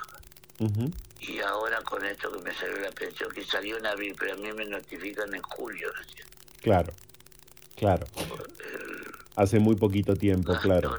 Gómez, el abogado de Centro Social, me, me averiguó y desde abril que me había salido. Quiero decirles que, que Sí, que Fanny Chamorro está en, Instagram por si quieren contactarla y por si de hecho eh, de paso necesitan de sus servicios en Córdoba, arroba Fanny Chamorro Franco, Fanny con Y, arroba Fanny Chamorro Franco en Instagram, que como acaba de compartir con todos nosotros, es eh, eh, destinataria de una pensión reparatoria del gobierno de Santa Fe. Hace un rato estábamos hablando en presentes en la columna de Agencia Presentes de la pensión del Estado Nacional, no del gobierno de Santa Fe, del Estado Nacional que empezó a recibir Karina Pintarelli, otra sobreviviente de la dictadura, esta vez no de la provincia, por eso decimos que es la primera, sino del Estado. El Estado, ya que la ley no existe, debería, claro, tener esta ley vigente, de eso se trata el proyecto de ley integral trans,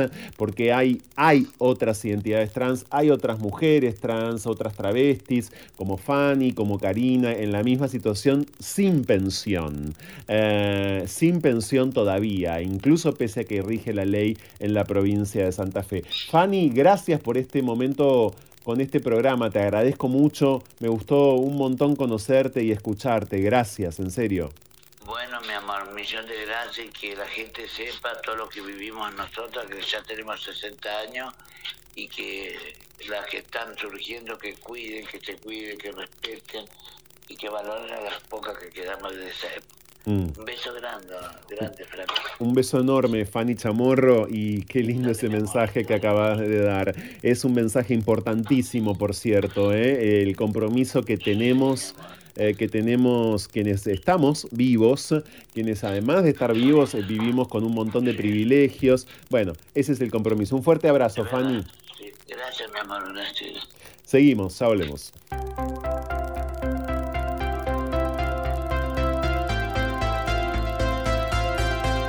No se puede huir del amor, aunque lo nuestro sea fugarnos.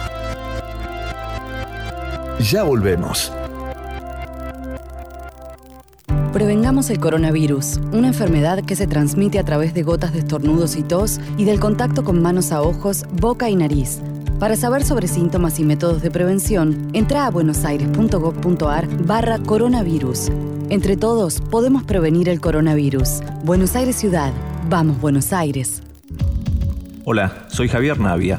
Te invito a vivir Días de Vino y Rosas, una propuesta para hablar de tendencias, estilo de vida y cultura de época, aquí en la 1110. Días de vino y rosas. Sábados 15 horas por la 1110.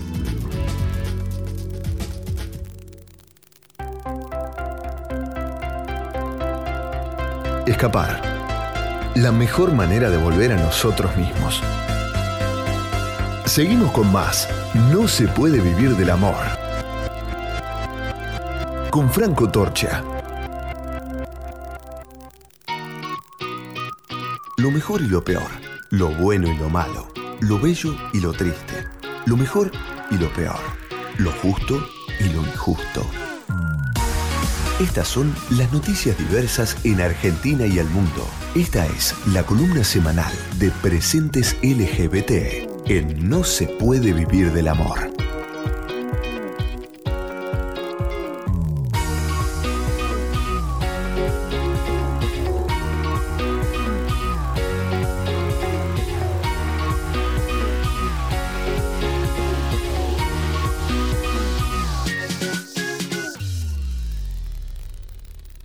Maru Ludueña de Agencia Presentes preparadísima para comentar en el momento semanal de Agencia Presentes en No se puede vivir del amor las noticias más importantes que agenciapresentes.org tiene publicadas por estas horas en eh, su web. ¿Cómo andas, Maru? ¿Cómo te va, Franco? Bien, muy bien. Y quisiera empezar, claro, por eh, la semblanza, por la nota que Lucas Gutiérrez eh, publica en Presentes, colaborador de Presentes, claro, sobre un activista primordial de la historia de la diversidad sexual y sobre todo también de la historia eh, del VIH y del SIDA en la Argentina, como fue y es, y es en la memoria no Carlos, sino su hermano, Roberto Jauregui.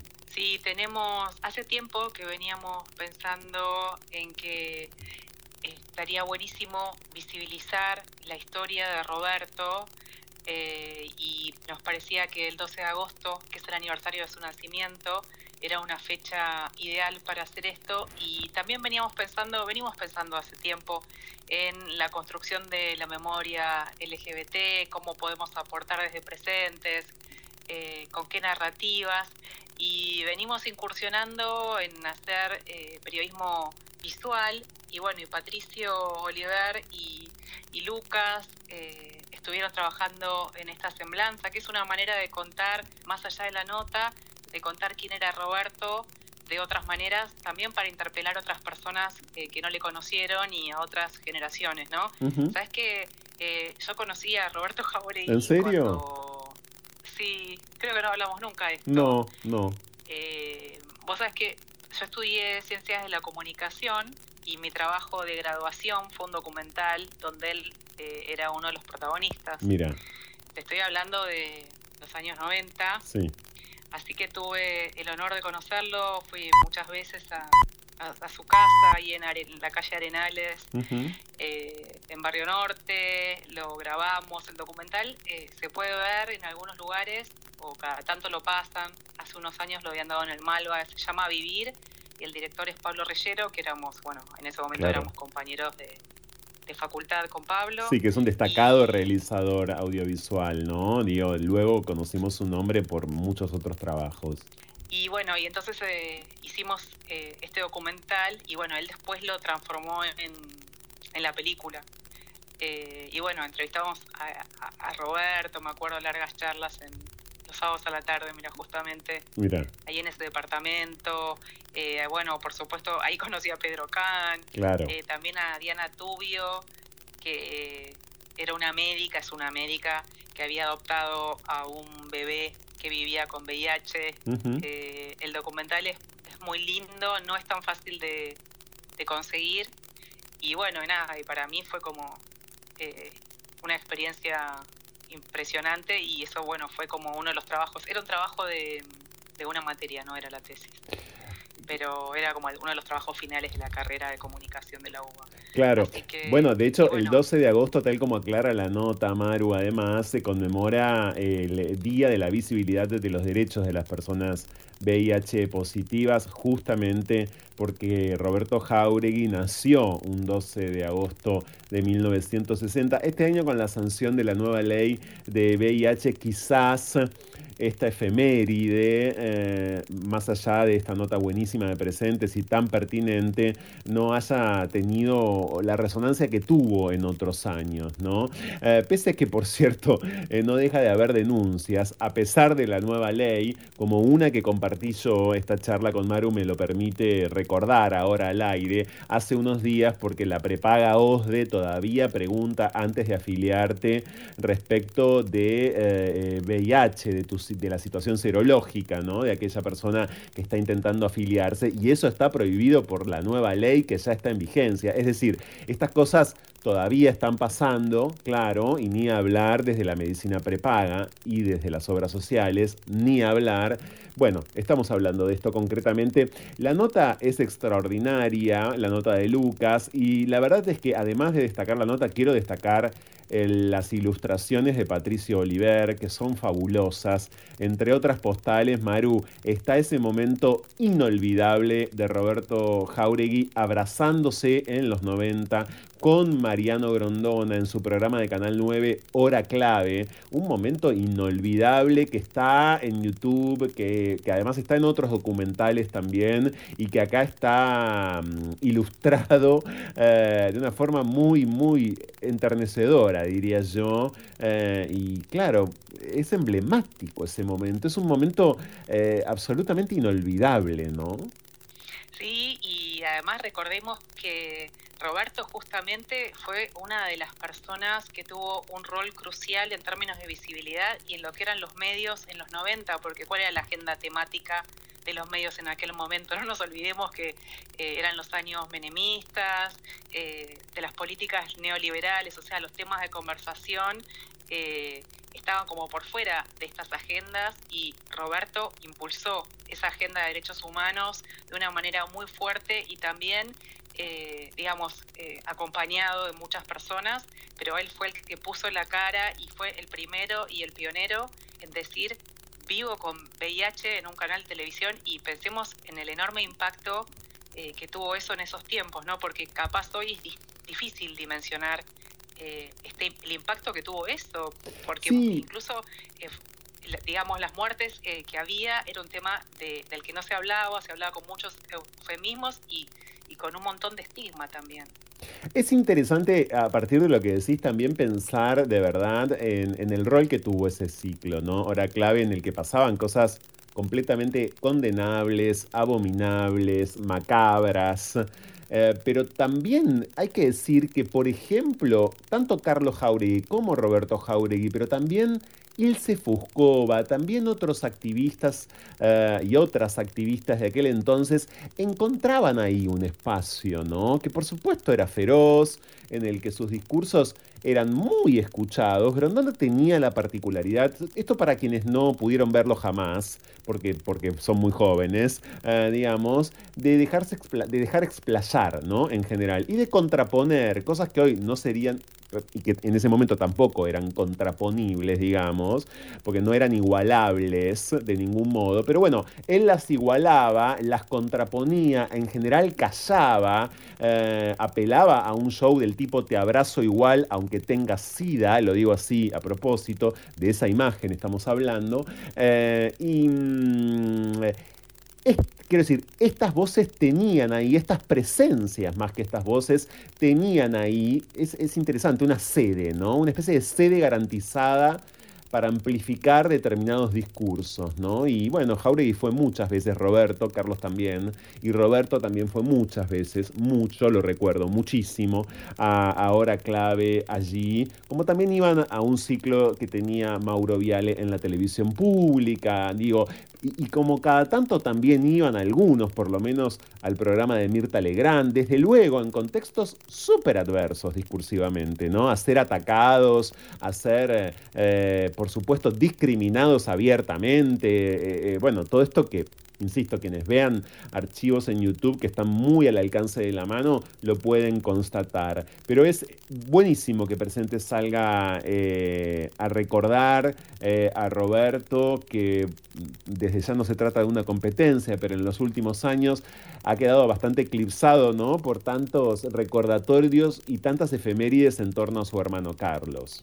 Sabes que eh, esto que estás diciendo acerca de los links, están todos linkeados adentro de la nota, van a encontrar eh, un montón de esos momentos eh, emblemáticos que vos estás recordando. Así que entren a la nota de presentes, miren estas ilustraciones hermosísimas de Pato Oliver y bueno, y el trabajo que hizo Lucas, así que bueno, les invito a, a entrar a esos links y a hipernavegar.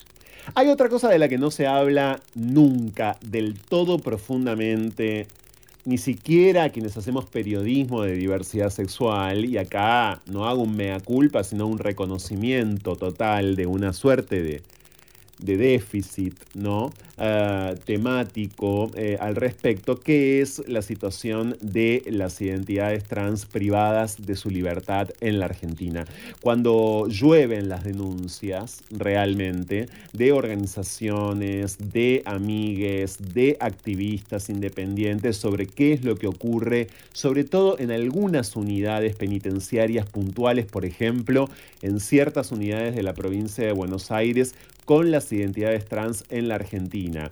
Y hay una noticia en presentes, pero completamente trágica, eh, una forma, si se me permite, de transfemicidio estructural, porque una mujer trans murió, Maru, por falta de atención médica en una cárcel de Argentina.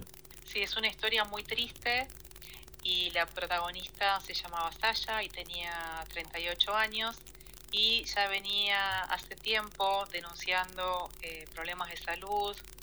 Estaba detenida en un penal en Batán, en Mar del Plata, y la nota la hizo Luciana Rosende, que estuvo tratando de ir un poquito más atrás de qué pasó, ¿no? Lo que pasó es que Saya, que tenía 38 años, una vida donde hay muchos puntos eh, en contacto con algunos patrones que lamentablemente se dibujan y a veces parecen al destino inexorable de las personas trans, ¿no? Eh, tenía que sobrevivir a base de prostitución, en su caso no era una elección de trabajo sexual, sino un modo de supervivencia.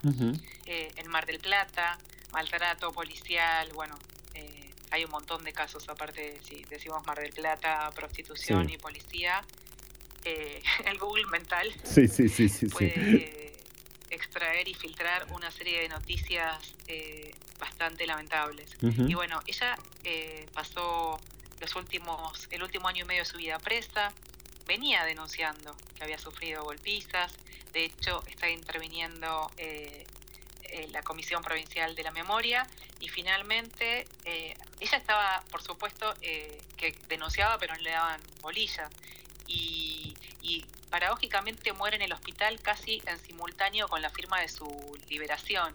Y de alguna manera eh, lo que plantea la nota es que esta agonía fue como la llave para, para salir del encierro, pero en el sentido del sistema penal para desentenderse de ella cuando ya no había más nada que hacer. ¿no? Eh, eh, falleció a fines de julio, había bajado más de 30 kilos, tenía problemas en la visión, eh, le costaba muchísimo moverse, casi no podía moverse y bueno, y entonces por eso la Comisión Provincial de la Memoria vivía, venía monitoreando lo que le estaba ocurriendo y venía reclamando que no lo estaban atendiendo como debía, eh, porque nadie pierde 35 kilos no, este, claro. así. Y bueno, y ahora lo que, digamos, es una muerte que se podría haber evitado, eso es lo que, lo que alegan también las personas que la conocían, ¿no? Que la querían y eh, porque Saya mandaba videos a veces y entonces en esos videos bueno hay algunas pruebas que ahora la justicia tendrá que investigar no de qué es lo que pasó por qué eh, este deterioro y bueno viste eh, le pusieron o sea hay algo tremendo que cuenta la nota que cuenta la sobrina de Saya que cuando le ponen el respirador el servicio penitenciario estaba apurado por irse y que le saquen las esposas, ¿no? Mm. Eso es como, imagínate lo que es como, no sé, yo leía esto y no, un respirador, o sea, es como algo inconcebible desde cualquier punto de vista de los derechos humanos, ¿no? No, y además, a ver, eh, eh, no perder de vista ni un momento eh, el hecho de por qué en la, yo diría, abrumadora mayoría de los casos, las identidades trans caen privadas de su libertad, ¿no? Caen privadas de su libertad por estar previamente criminalizadas, perseguidas, ser víctimas todavía hoy de violencia policial en muchos casos, por supuesto de marcas, por supuesto de estigmas, pero también del narcomenudeo, ¿no? Porque son eh, eh, muchas veces víctimas de cadenas de narcotráfico. Sí, y eso también es un tema que se plantea en esta nota, ¿no? Eh, ¿Cuáles son los contextos en los que quedan privadas de su libertad las personas trans? Primero, por lo que vos acabas de decir, que son las causas de las que se las acusan. Eh, ella, por ejemplo, y después pasa otra cosa, no pueden muchas veces garantizar una prisión domiciliaria, en este caso porque no tenía suministro eléctrico para garantizar una tobillera. Entonces, eh, es, eh, es ese espiral del que a veces parece que para las personas trans resulta imposible salir. Y el otro tema es en qué condiciones estaba su salud cuando ingresan al sistema penal, que ya sabemos, y aparte acá también lo remarcan en la nota desde el Comité Nacional para la Prevención de la Tortura, como eh, específicamente el tipo de violencia que se ejerce sobre las personas trans en las cárceles, que puede ser desde una violencia psicológica, desde cómo están pensadas las, cárceles, el trato que reciben. Ya sabemos que los sistemas penitenciarios están pensados por varones y fueron concebidos también para varones y desde una visión absolutamente patriarcal, ¿no? Eh, y mucho más allá de eso. Eh, pero bueno, el tema es que ellas ya, las mujeres trans llegan a la cárcel en situaciones que ya vienen de, con, el cuerpo muy deteriorado, después de haber sufrido múltiples desprotecciones de sus derechos y sufriendo todo tipo de violencias. Entonces, bueno, eh, este es un caso, sabemos que hay muchos y que hay una criminalización muy grande de esta población desde la justicia. Entonces, eh, también es un reclamo a la justicia, ¿no? Como agente que debe intervenir de manera precautoria para que estas cosas no lleguen a estos puntos. O sea, ¿qué pasó? ¿Quiénes fallaron en toda esta cadena para que Saya tenga este destino final? Estamos con Maru Ludueña, responsable de Agencia Presentes, repasando en el momento semanal de la agencia en No se puede vivir del amor las noticias ¿eh? que ustedes pueden eh, leer en profundidad, navegar, investigar, etcétera, en agenciapresentes.org. La Argentina, esta última semana, también fue noticia en materia de diversidad sexual porque la poeta de 64 años, Karina Pintarelli, primera sobreviviente trans de la dictadura en recibir una reparación del Estado Nacional, posa ante la Cámara de Ariel Gutraich con su perrite, voy a decir. Eh, bueno, efectivamente, eh, conmemorando, como no iba a decir celebrando, pero bueno, sí, quizás sea una celebración a pesar de tanto, ser justamente ¿no? la, la, la persona que recibe esta reparación que no es ley, pero que llega de una manera que mm, vas a poder explicar muy bien, Maru, seguro. A ver, lo intentaremos. Bueno, vamos a poner un poco de contexto a esta noticia. Ella, Karina, como dijiste, tiene 64 años, es poeta y eh, durante muchos años en dictadura y también en democracia sufrió persecución y torturas policiales y muchas de las de los tramos y de, su trayectoria tiene que ver también con la historia de Saya de alguna manera, ¿no? Porque hay muchos puntos en común. Eh, hoy Karina está viviendo con tres amigas en Merlo y eh, ella lo que hizo fue, mira vos, ella leyó que en la provincia de Santa Fe una mujer trans había sido reparada por el Estado provincial por eh, las violencias sufridas en dictadura. Porque allí es ley, ¿no? Porque en la provincia de Santa Fe sí es ley eh, la reparación histórica a travestis y trans, claro. Exactamente. Eh, en la provincia de Santa Fe venimos cubriendo desde presentes, desde 2018 hay reparaciones históricas para trans perseguidas por la dictadura. Entonces, habiendo leído esto, Karina empezó a pensar que ella pasó muchas partes de su vida, ¿no? Porque entraba y salía y quizá no todas las, son pocas las personas, sabemos que hay personas trans que estuvieron en centros clandestinos de detención, pero la mayoría de las personas trans de las que tenemos conocimiento entraban y salían eh, de las cárceles. Acá, eh, en el caso de Karina, cuenta que la llevaban a Devoto, ¿no? Eh, y entraban y salían, y bueno, y incluso esta situación también estuvo vigente después ya con la llegada de la, democracia, de la democracia. O, o sea, la llevaban a la comisaría, de ahí a Devoto, otra vez caía en otra comisaría. Y bueno, entonces ella estaba vinculada a el Centro Frida, que atiende a personas en situación de calle, y un día, eh, justamente apenas en 2018, cuando corrió más esta noticia, fíjate la importancia también de difundir y de replicar eh, este tipo de acciones, ¿no? Y dijo, bueno, yo voy a buscar también, tenía que buscar las pruebas, digamos, para probar esto. Como en otros lugares que no son Santa Fe, no tenemos, eh, eh, no, digamos, no es una medida automática que te presentes y que hay un trámite, lo que tuvo que hacer es una demanda. Y la demanda, la presentación la hizo y la Secretaría de Derechos Humanos, que es quien la, la repara. Eh, reconoce esto, que por un lado es importante a nivel económico y también es importante a nivel simbólico porque es la primera vez que el Estado Nacional reconoce las violencias que sufrieron las personas trans en dictadura. Desde el Estado Nacional estoy hablando. Desde el Estado Nacional, claro. Es la primera desde el Estado Nacional. Esto es muy importante subrayarlo por lo que decíamos, ¿no? Por la ley vigente desde 2018 en Santa Fe eh, y por quizás algunas otras historias que, nos, que, se nos puedan escapar.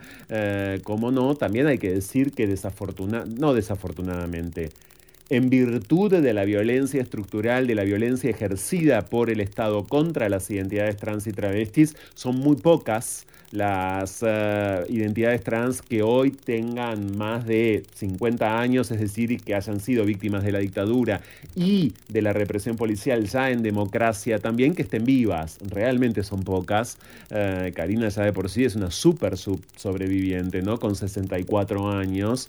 Eh, no hay muchas, desafortunadamente. todo hace pensar que eh, dejó de ser así y que va a dejar de ser así cada vez más, ¿no? Con las identidades trans nuevas, por decirlo de alguna manera, o con las eh, personas, con las niñeces trans, eh, con los jóvenes trans en general que están creciendo en este momento. La nota es hermosa, es de Agustina Ramos, está en presentes, pero hay una nota que no está buena eh, y de la que es importantísimo hablar también, nos lleva directamente a Chile, Maru, dos crímenes de odio en Chile en una semana. Dos crímenes de odio en Chile en una semana. Sí, es eh, una de las, de las noticias eh, pésimas, digamos, de la semana. porque hubo dos crímenes, uno contra una persona trans y otro contra una persona gay y bueno, en el primer caso se trataba de Ignacia Palma, una mujer trans de 26 años, eh, claras señales de crimen de odio, un cuerpo completamente calcinado eh, en Valparaíso. Y eh, el caso de Jaime, que es la otra persona que sufrió un crimen de odio, trabajaba como chef en Quillota y fue asesinado a puñaladas. Dicen que a través de una cita que se coordinó por una red encuentros y el atacante le escribió en la espalda una palabra que en Chile se usa como un insulto homodiante, que es maraco, ¿no? Mm. Eh, los dos tienen como muchas características de, crimen odiante y bueno, me preocupa este ensañamiento y en, en, un momento en Chile, hace unos meses, había habido un recrudecimiento de las violencias. Entonces, eh, es interesante la lectura que hace Christian Spuller, que es el psicólogo clínico al que le hizo algunas preguntas a Irán Fernández, que es quien escribió y recolectó la información para la nota, ¿no? Y Cristian lo que dice es que no son violencias aisladas, lo que decimos más de una vez acá en este espacio, que tienen que quedar con escenarios, con discursos discriminatorios y de odio que circulan con mucha virulencia en redes sociales, en medios y en otros espacios y que forman parte de una agenda política y cultural impulsada desde algunos sectores de poder, que así como eh, la visibilidad de los colectivos LGBTIQ eh, ha sido muy importante en los últimos años, en Chile, de manera destacada, ¿no? Por el aumento de, derechos, no solamente de visibilidad, sino que en Chile realmente se han logrado cosas muy importantes en términos de diversidad y bueno, y también eh, aparecen eh, muchos crímenes de odio que no cesan a pesar de que, de que las leyes han avanzado mucho en los últimos años. Entonces, eh, también el otro tema que me parece crucial es que más allá de las bueno, habla de las narrativas de desprecio, ¿no? Hacia la, hacia la diversidad, pero también habla de cómo estas narrativas influyen en la salud mental y en los contextos que atraviesan eh, las personas y cómo este impacto ya no es solamente por un rechazo, no, el tema de salir del closet no es solamente por rechazo familiar o social, sino eh, por este tipo de, de narrativas que empiezan a circular por todos lados. De hecho, hubo una encuesta hace poco en Chile y casi el 90% de las personas LGBTIQ decían que en algún momento han sido víctimas de discriminación. Y este, esta investigación también reconocía que la salud mental de la comunidad es una deuda en el país y en especial con las personas más jóvenes, con niñas y con adolescentes. Todo esto está en Presentes, por supuesto, y en las redes sociales de Presentes, que en todas partes es arroba ah. Arroba Presentes bien digo. Gracias Maru Ludueña por este informe semanal. Por supuesto, hay más noticias, hay otras, otras coberturas. No dejen de ingresar a Presentes. Te mando un fuerte abrazo. Abrazo para todos. Seguimos en No se puede vivir del amor como en cada sábado a la medianoche hasta las 2 de la mañana.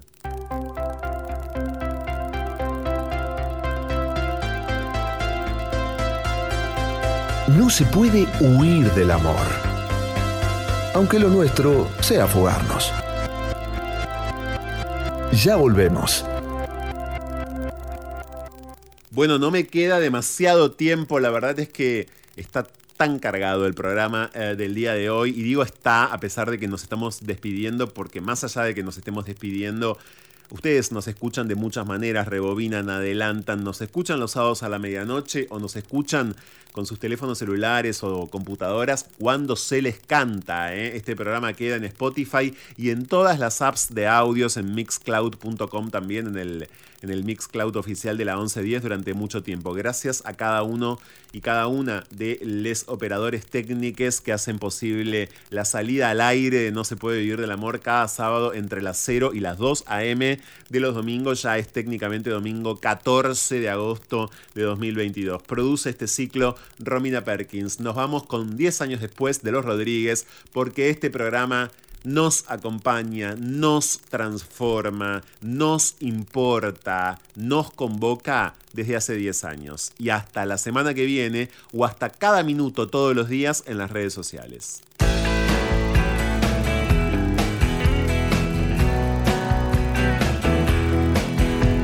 Si 10 años después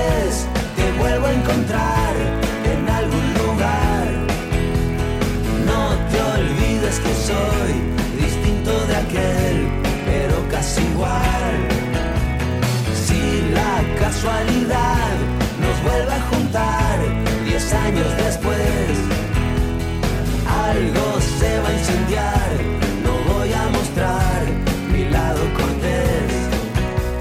Aquello fue un gran punto de partida, pero a la vez que fácil se te olvida. Diez años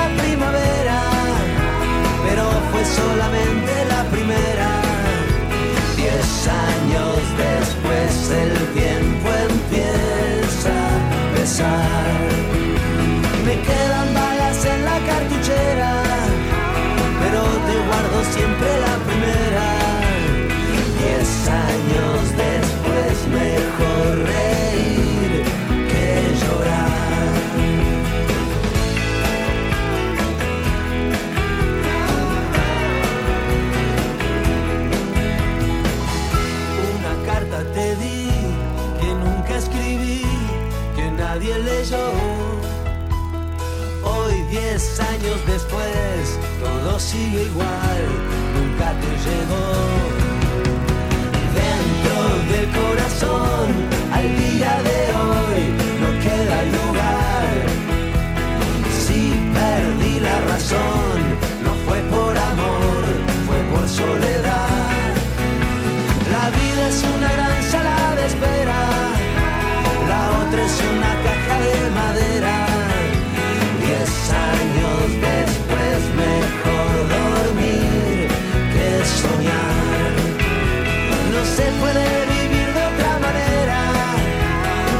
passing on.